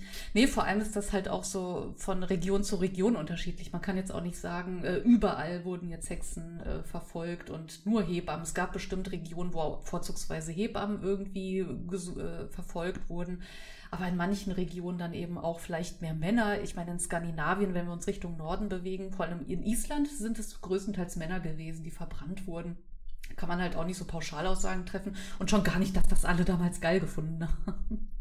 Das mit dem Regionen finde ich ist ein guter Ansatzpunkt. Ich habe hier, also du hast dieses Buch 1486 rausgebracht, ja. Das, äh, okay. wie die Katrin schon ganz eingangs ähm, gesagt hat, es ist, äh, ja, du kannst jetzt Bücher, du musst sie jetzt nicht handschriftlich schreiben sondern kannst schon en masse produzieren, also en masse natürlich nicht in Verhältnissen wie heute, aber du kannst schon sehr schnell sehr viele Bücher unter die, äh, unter die Menschen bringen. Und äh, ja. du gehst ein bisschen auf Reisen offensichtlich, weil so, so wirklich wird es nicht erklärt oder äh, steht, steht nicht in den Quellen, äh, was du als nächstes gemacht hast. Auf jeden Fall zwei Jahre später tauchst du kurz in Augsburg auf und du wirkst da. Was auch immer du machst, wahrscheinlich hast du ein paar, äh, sag mal, du gehst bestimmt mit deinem Buch auf Tour und so Lesereise. Lese, Lese und, äh, und Verbrennreise. Lesung. Lesung und Verbrennung. Nach Augsburg tauchst du 91, 1491 in Nürnberg auf. Aber da tauchst du nicht auf, weil du dir gedacht hast, oh, da muss ich noch ein bisschen was machen. Nee, nee, nee. Die, ähm, die Stadt hat Probleme mit Magie und Hexerei. Und Natürlich hat sie das. Du wirst quasi eingeladen. Äh, man bittet dich, eine, sag mal, regionale Ausgabe extra für Nürnberg zu schreiben von Hexenhammer, ähm, um eben da die dortigen Probleme so ein bisschen äh, auszumerzen. Und du schreibst dann den Nürnberger Hexenhammer. Taschenhammer. Ta der Taschenhammer. Der nee, du Taschenhammer. Machst, du machst jedenfalls, du bringst dieses Buch raus oder schreibst extra für dieses, äh, für dieses Buch, weil sie es brauchen, weil in Nürnberg, keine Ahnung, ich äh, weiß jetzt nicht, ob das jetzt mal angenommen, da sind mehr Bogenschützen keine Ahnung, die haben, die haben eher das Bogenschützenproblem. Die haben eine Bogenschützenplage. Alle Leute kaufen sich Bögen. In, in dem Buch steht noch aber äh, der zusätzliche Satz, auf diese Weise habe ich schon 200 Hexen verurteilt. Dann klopft er sich okay. auf die Schulter. Und das ist 91. Du hast 86 das Buch rausgebracht. Das heißt, äh, 200 Hexen in fünf Jahren, das ist äh, ja fast ja jede Woche. Du hast auf jeden Fall Bock. Scheinbar, ja, scheinbar. Danach, zwei Jahre später, 1493, tauchst du in Salzburg auf. Dort gehst du nicht nur mit dem Buch scheinbar auf Tour, sondern du setzt dich da mal für eine längere Zeit hin und ähm, du lehrst Theologie. Also davon habe ich doch keine Ahnung. Also ich würde dich ja auch nicht hinsetzen. Ja, ja, du hast ja promoviert. Äh, jedenfalls, du sitzt da und irgendeiner, irgendeiner kommt zu dir und sagt so, hey Heinrich, das mit den Hexen, ne, mit den Zauberei und äh, den ganzen Kram, ist krass, ne? Ähm, was ist eigentlich mit Werwölfen? Auch dazu hast du eine Antwort. Eine kurze, knackige. Die Frage, ob es wirklich Wölfe sind oder Teufel in Wolfsgestalt, ist nur so zu beantworten, dass es sich um wirkliche Wölfe handelt, die jedoch vom Teufel besessen sind. Das finde ich gut. Er versucht da so einen Kompromiss zu finden. es sind einfach alle vom Teufel besessen. Die, die Bogenschützen, die Hebammen, die Wölfe. Alle außer ihm. Alle außer ihm. Ein Sympath. Ein, ein totaler ein Sympath. Sympathikus. Succubus sympathicus. Auf der Visitenkarte. auf der Visitenkarte. CEO auf CEO Hexenverfolgung. Auf Ihr sympathischer CEO Succubus. Hexenverfolgung. Ihr sympathischer Succubus. to go. Du bist, du bist weiterhin in Salzburg. Und in Salzburg äh, da sind auch die Dominikaner und die, hm, die denken sich so, hm, du, ganz ehrlich, da in Schlettstadt, ne, da haben die, die, die Jungs doch was anderes beigebracht, als das, was du jetzt hier so ein bisschen auf deiner Tour predigst und beibringst und äh, mit deinem Buch da rumläufst. Wie wär's, wenn du jetzt mal aufhörst, hier in äh, Salzburg die ganzen, den ganzen Scheiß zu predigen, den du erzählst, weißt du, vom Bogenschützen, Hebammen, ja. Sukubi und ähm, Werwölfen die finden das halt nicht so geil. Ja, und vor allem bin ich ja einer von denen, ne? Das kommt wahrscheinlich schlecht an. Das, das, das kommt ziemlich schlecht und sie drohen dir auf jeden Fall mit dem Rausschmiss. Jetzt wäre ich ja an dem Punkt, wo ich jetzt die, meine Hexen gegen die einsetzen würde. Da könnten sie mal was für mich tun, bevor sie brennen, nämlich da mal irgendwelche Zauber anwenden. Eine kleine Armee. Das wäre ja nicht schlecht, ne? Eine Armee von Bogenschützen. Ich hab's schon, ich hab schon gesagt, eine paramilitärische Truppe. Nee, leider nicht. Aber auch hier gibt's, äh, sagen wir mal, fast eine Parallele. Es setzt sich jemand für dich ein. äh, es setzt sich nämlich der Erzbischof von Salzburg, setzt sich für dich ein. Er ist äh, in einer, sagen wir mal, hohen Position. Er sagt, na, lass die noch mal, lass die noch mal ein bisschen machen. Und du machst. Und du machst und du arbeitest da noch ein bisschen bis 1495. Äh, aber in 1495 wirst du aber nach äh, Venedig einberufen. Das sind auch die Dominikaner. Es sind aber irgendwie, da ist äh, der Tenor ein bisschen anders. Die denken sich so, hm, ja, der, der ist schon kreativ, der Mann. Ne? Wir könnten ihn vielleicht mal ähm, andersweitig verwenden. Vielleicht kriegen wir es hin, dass er nicht so einen Quatsch schreibt, wenn er einfach mal ähm, so ein bisschen quasi Kontrapropaganda gegen unsere Kritiker schreibt. Auch interessant. Also quasi, ich wechsle jetzt die Seiten und kümmere mich jetzt, werde jetzt quasi von, ich werde von Hitler zu Goebbels. Du wirst von Hitler zu Goebbels äh, für die Dominikaner und äh, du, also liebe Dominikaner, es tut mir leid.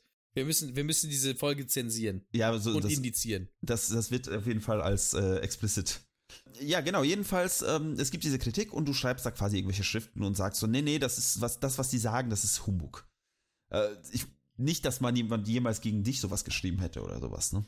Nein. Überhaupt nein. nicht. Ich bin ein, ähm, ein hochdekorierter, das steht ja auch in meinem Buch, ja, ein hochdekorierter Theologe, der Ahnung hat. Das habe ich mir selbst bescheinigt. Ja, wenn es da drin steht, dann muss es stimmen. Ja. Und du merkst nach zwei Jahren so, hm, das bei den äh, Dominikanern da in Venedig war zwar eine tolle Sache, ich habe denen so ein bisschen geholfen, aber so, bei mir kribbelt's wieder. Bei mir kribbelt's wieder. Irgendwie habe ich wieder Bock, ein bisschen, äh, ein bisschen Feuer zu machen. Und du gehst nochmal nach Hamburg äh, und machst da nochmal Action. Gibt's noch ein paar Hexenprozesse.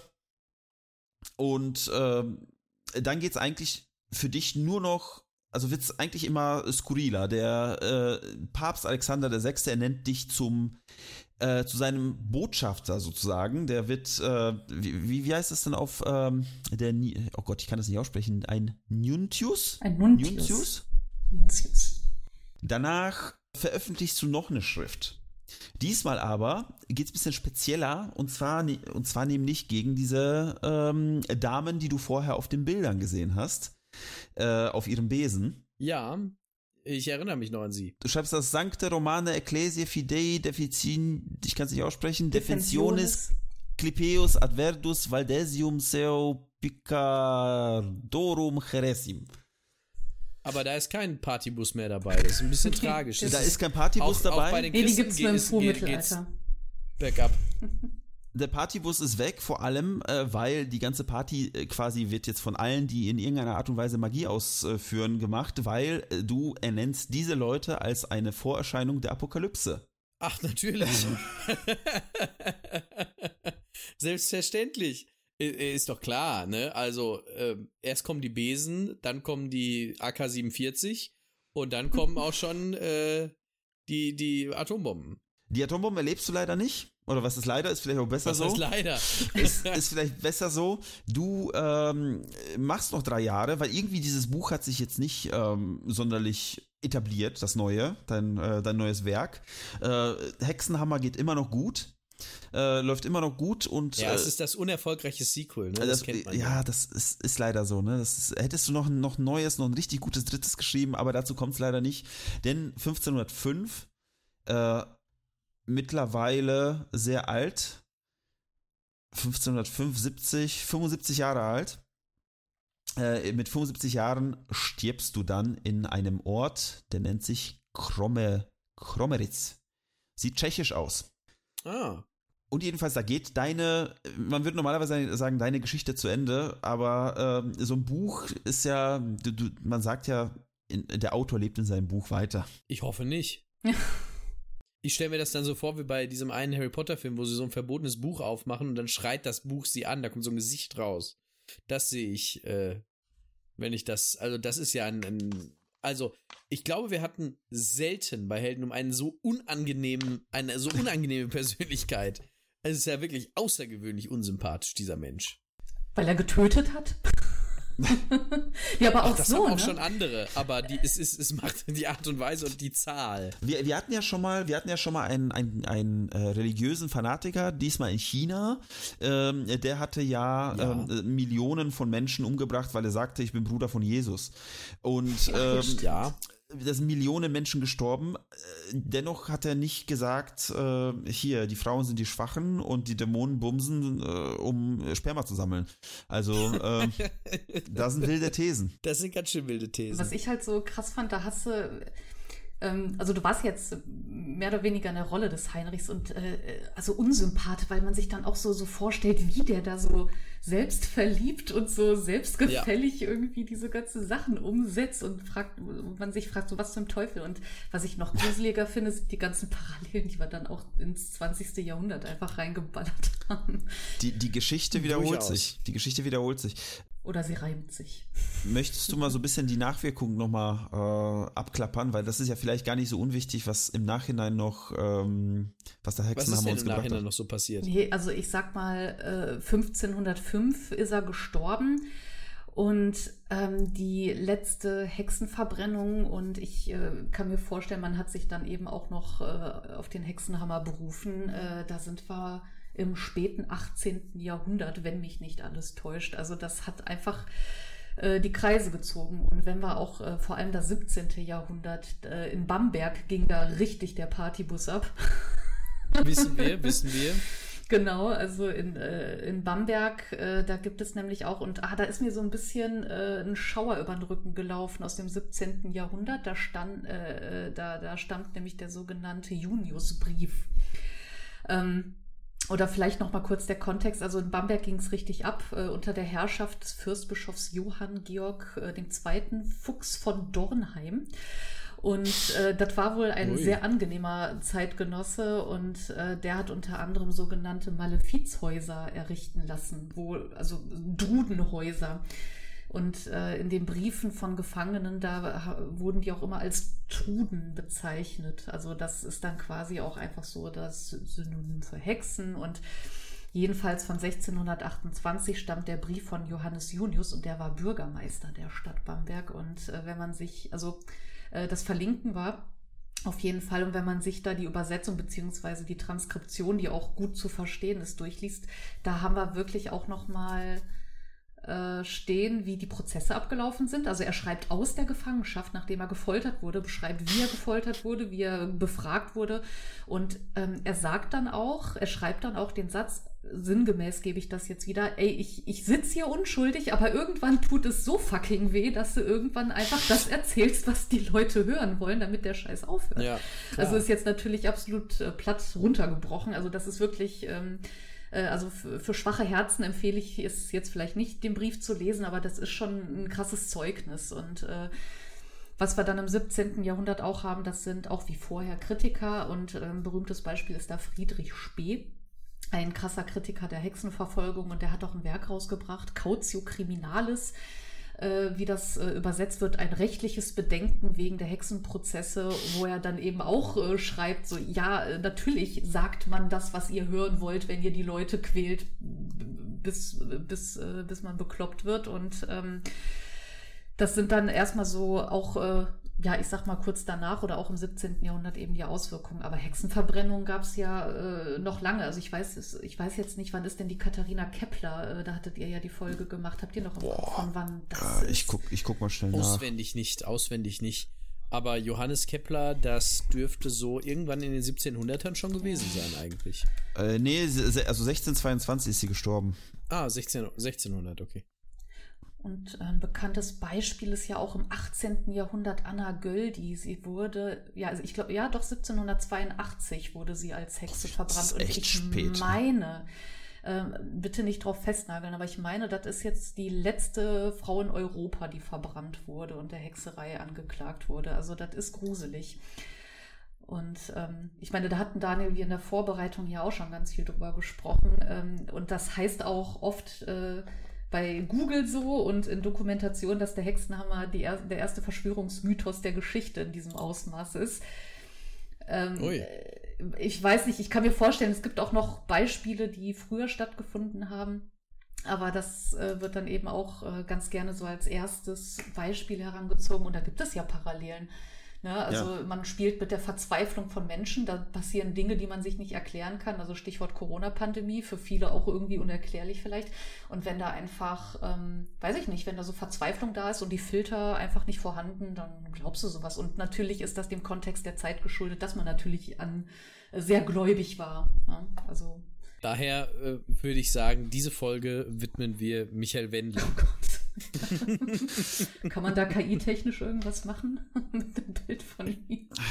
Ist, ist, ist das überhaupt legal? Egal. Egal. Egal. aber, aber interessant, dass du Michael Wendler sagst, ne? Weil, ähm, also Heinrich Kramer, kann man ja sagen, ist ja in diesem Kontext einer, von denen ich, äh, so, so schwer es mir jetzt über die Lippen geht, aber das war ja kein dummer Mensch. Ne? Also, oder, zumindest wusste er Mechanismen einzusetzen, äh, rhetorisch schien er auch irgendwie äh, ganz gut äh, dran zu sein. Und das sind dann die Leute, die dann sowas in die Welt hinaustragen. Und dann gibt es so Leute, oder ich weiß nicht, vielleicht ist das zu vergleichen mit Attila Hildmann, aber dann gibt es eben auch die Michael Wendlers dieser, Wel äh, dieser Welt, die dem Scheiß dann auch einfach glauben und so hinterherlaufen, oder? Also verzeiht mir diesen Natürlich Vergleich. Aber es ist halt unglaublich krass, wie viele Parallelen, also nicht nur jetzt zu, zu Hitler, wie, wie wir festgestellt haben, aber so sei es, wie gesagt, ich, ich komme nicht drauf klar, dass äh, wenn man das, du hast jetzt das Buch nicht gelesen, Philipp, ne? Aber ich, wenn man da durchblättert, da werden ständig irgendwelche Bezüge in die Bibel, in irgendwelche alten Schriften und da hat der Kleriker so und so irgendwann mal was gesagt. Ähm, das ist wirklich eine du hast auch schon richtig gesagt, eine Fanfiction im Endeffekt, weil er nimmt sich diese ganzen Quellen aus seinem, aus seinem Fandom, aus seinem Kosmos ja. Aus, und baut sich einen eigenen Kanon, ne? Das ist quasi. Quasi aus der Bibellore. Aus der Bi genau, aus der Bibellore nimmt, macht so ein bisschen Cherrypicking, nimmt sich das Schlimmste ähm, und macht daraus halt das da, ne? Also es unterschreibt quasi äh, unter, oder unterstreicht alles, was er äh, als Ideen hat. Er findet irgendwo ein Zitat, was das unterstreicht, ne? Und im Kontext der Zeit. Im Prinzip. Ja. Du zuerst. Ähm, nee, ähm, mach, mach du erst bitte.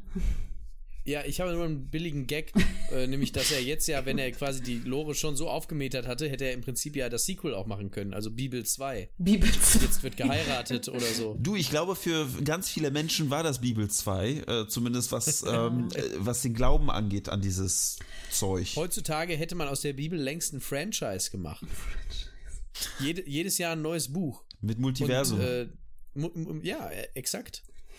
Ja, aber das ist auch nochmal ein interessanter Stichpunkt, äh, interessanter Stichpunkt, weil äh, wenn man so überlegt, also wir befinden, das, was wir hier skizziert haben mit Heinrich, da befinden wir uns ja im Spätmittelalter, aber äh, diese ganzen Nachwirkungen, da sind wir ja schon der frühen Neuzeit. Also ich sag mal, im Mittelalter, da wurden zwar irgendwie die Grundsteine gelegt, also da, man kann jetzt nicht sagen, das Mittelalter hatte gar nichts mit Hexenverbrennung und Verfolgung zu tun, äh, aber die Hochzeit kam dann ja in der frühen Neuzeit. Aber was man dazu sagen muss und auch wieder eine Parallele zu heute, ähm, ohne den Buchdruck hätte der Hexenhammer ja auch nie so einen Erfolg gehabt. Also nicht in dem Ausmaß, das hätte nie so eine Verbreitung von diese ganzen Flugschriften gegen Hexen auch, ne?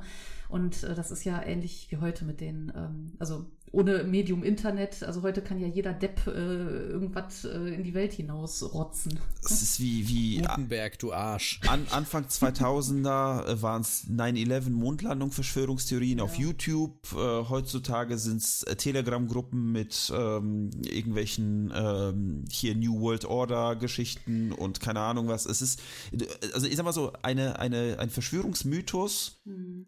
slash Theorie Ne? Muss man immer vorsichtig sein, was äh, bei den Begriffen. Mythos. Wir bleiben beim Mythos. Wir bleiben beim Mythos.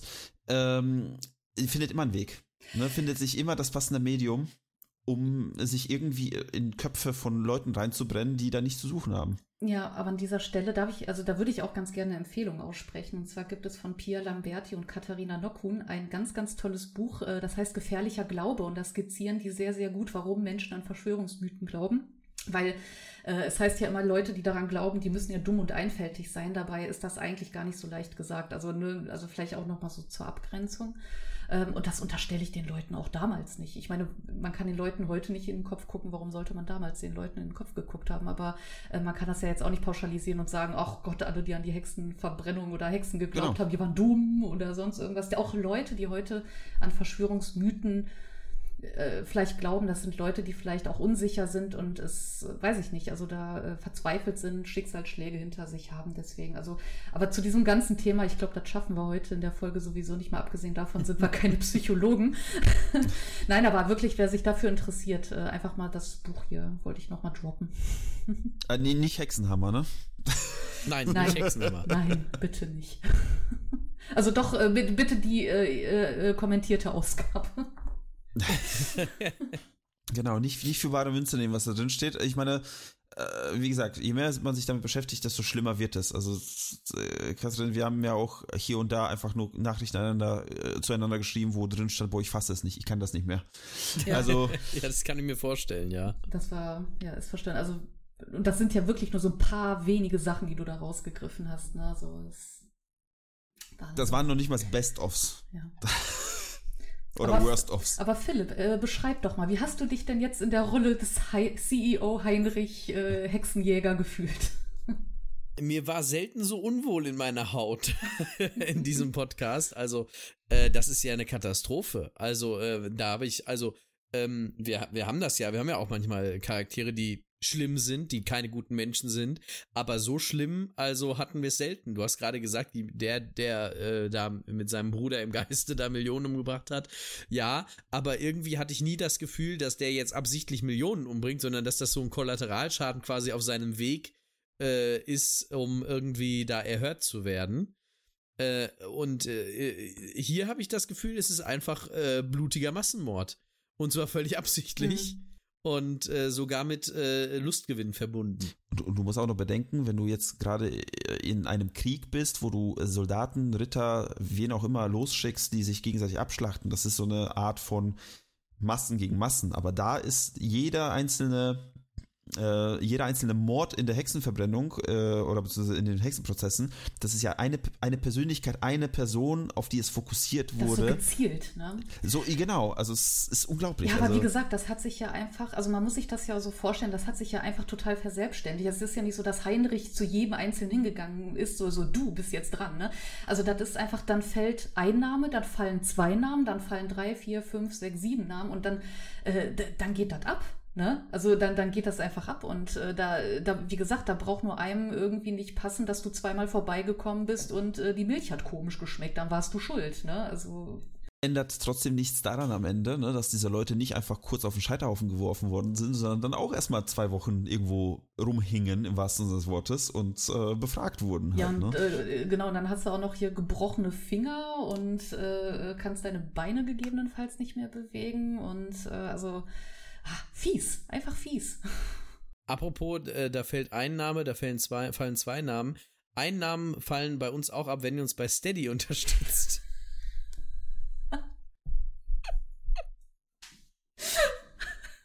oh Gott. Hilfe! Sonst kommt euch Heinrich holen. Sonst kommt euch Heinrich holen. Wir sagen es euch, es ist Pflicht. Wir, sa wir, wir sagen, wir suchen alle, alle unsere Hörer und Hörerinnen raus und sagen, ey, die Milch schmeckt nicht mehr, seitdem ihr uns abonniert ja, habt. Die, die Heimsuchung wird kommen, ich sag's euch. Ich bedanke mich bei euch für diese großartige Geschichte. Es ist, äh, ihr habt das äh, ganz äh, aufwendig und herausragend recherchiert, habe ich währenddessen mitbekommen. Es ist, es greift alles ineinander. Vielen, vielen Dank. Und ich hoffe, dass ich sowas nie wieder vorlesen muss. Wir schicken dir die Sonderausgabe, eingepackt mhm. mit einem Geschenkbändchen. ich freue mich schon nicht drauf. Ja, danke, dass du das mitgemacht hast. Aber hier blieb ja nichts anderes übrig.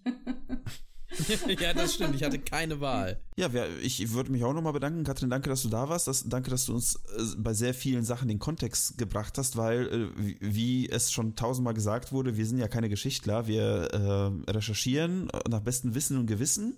Mehr nach Gewissen als Wissen, ganz oft.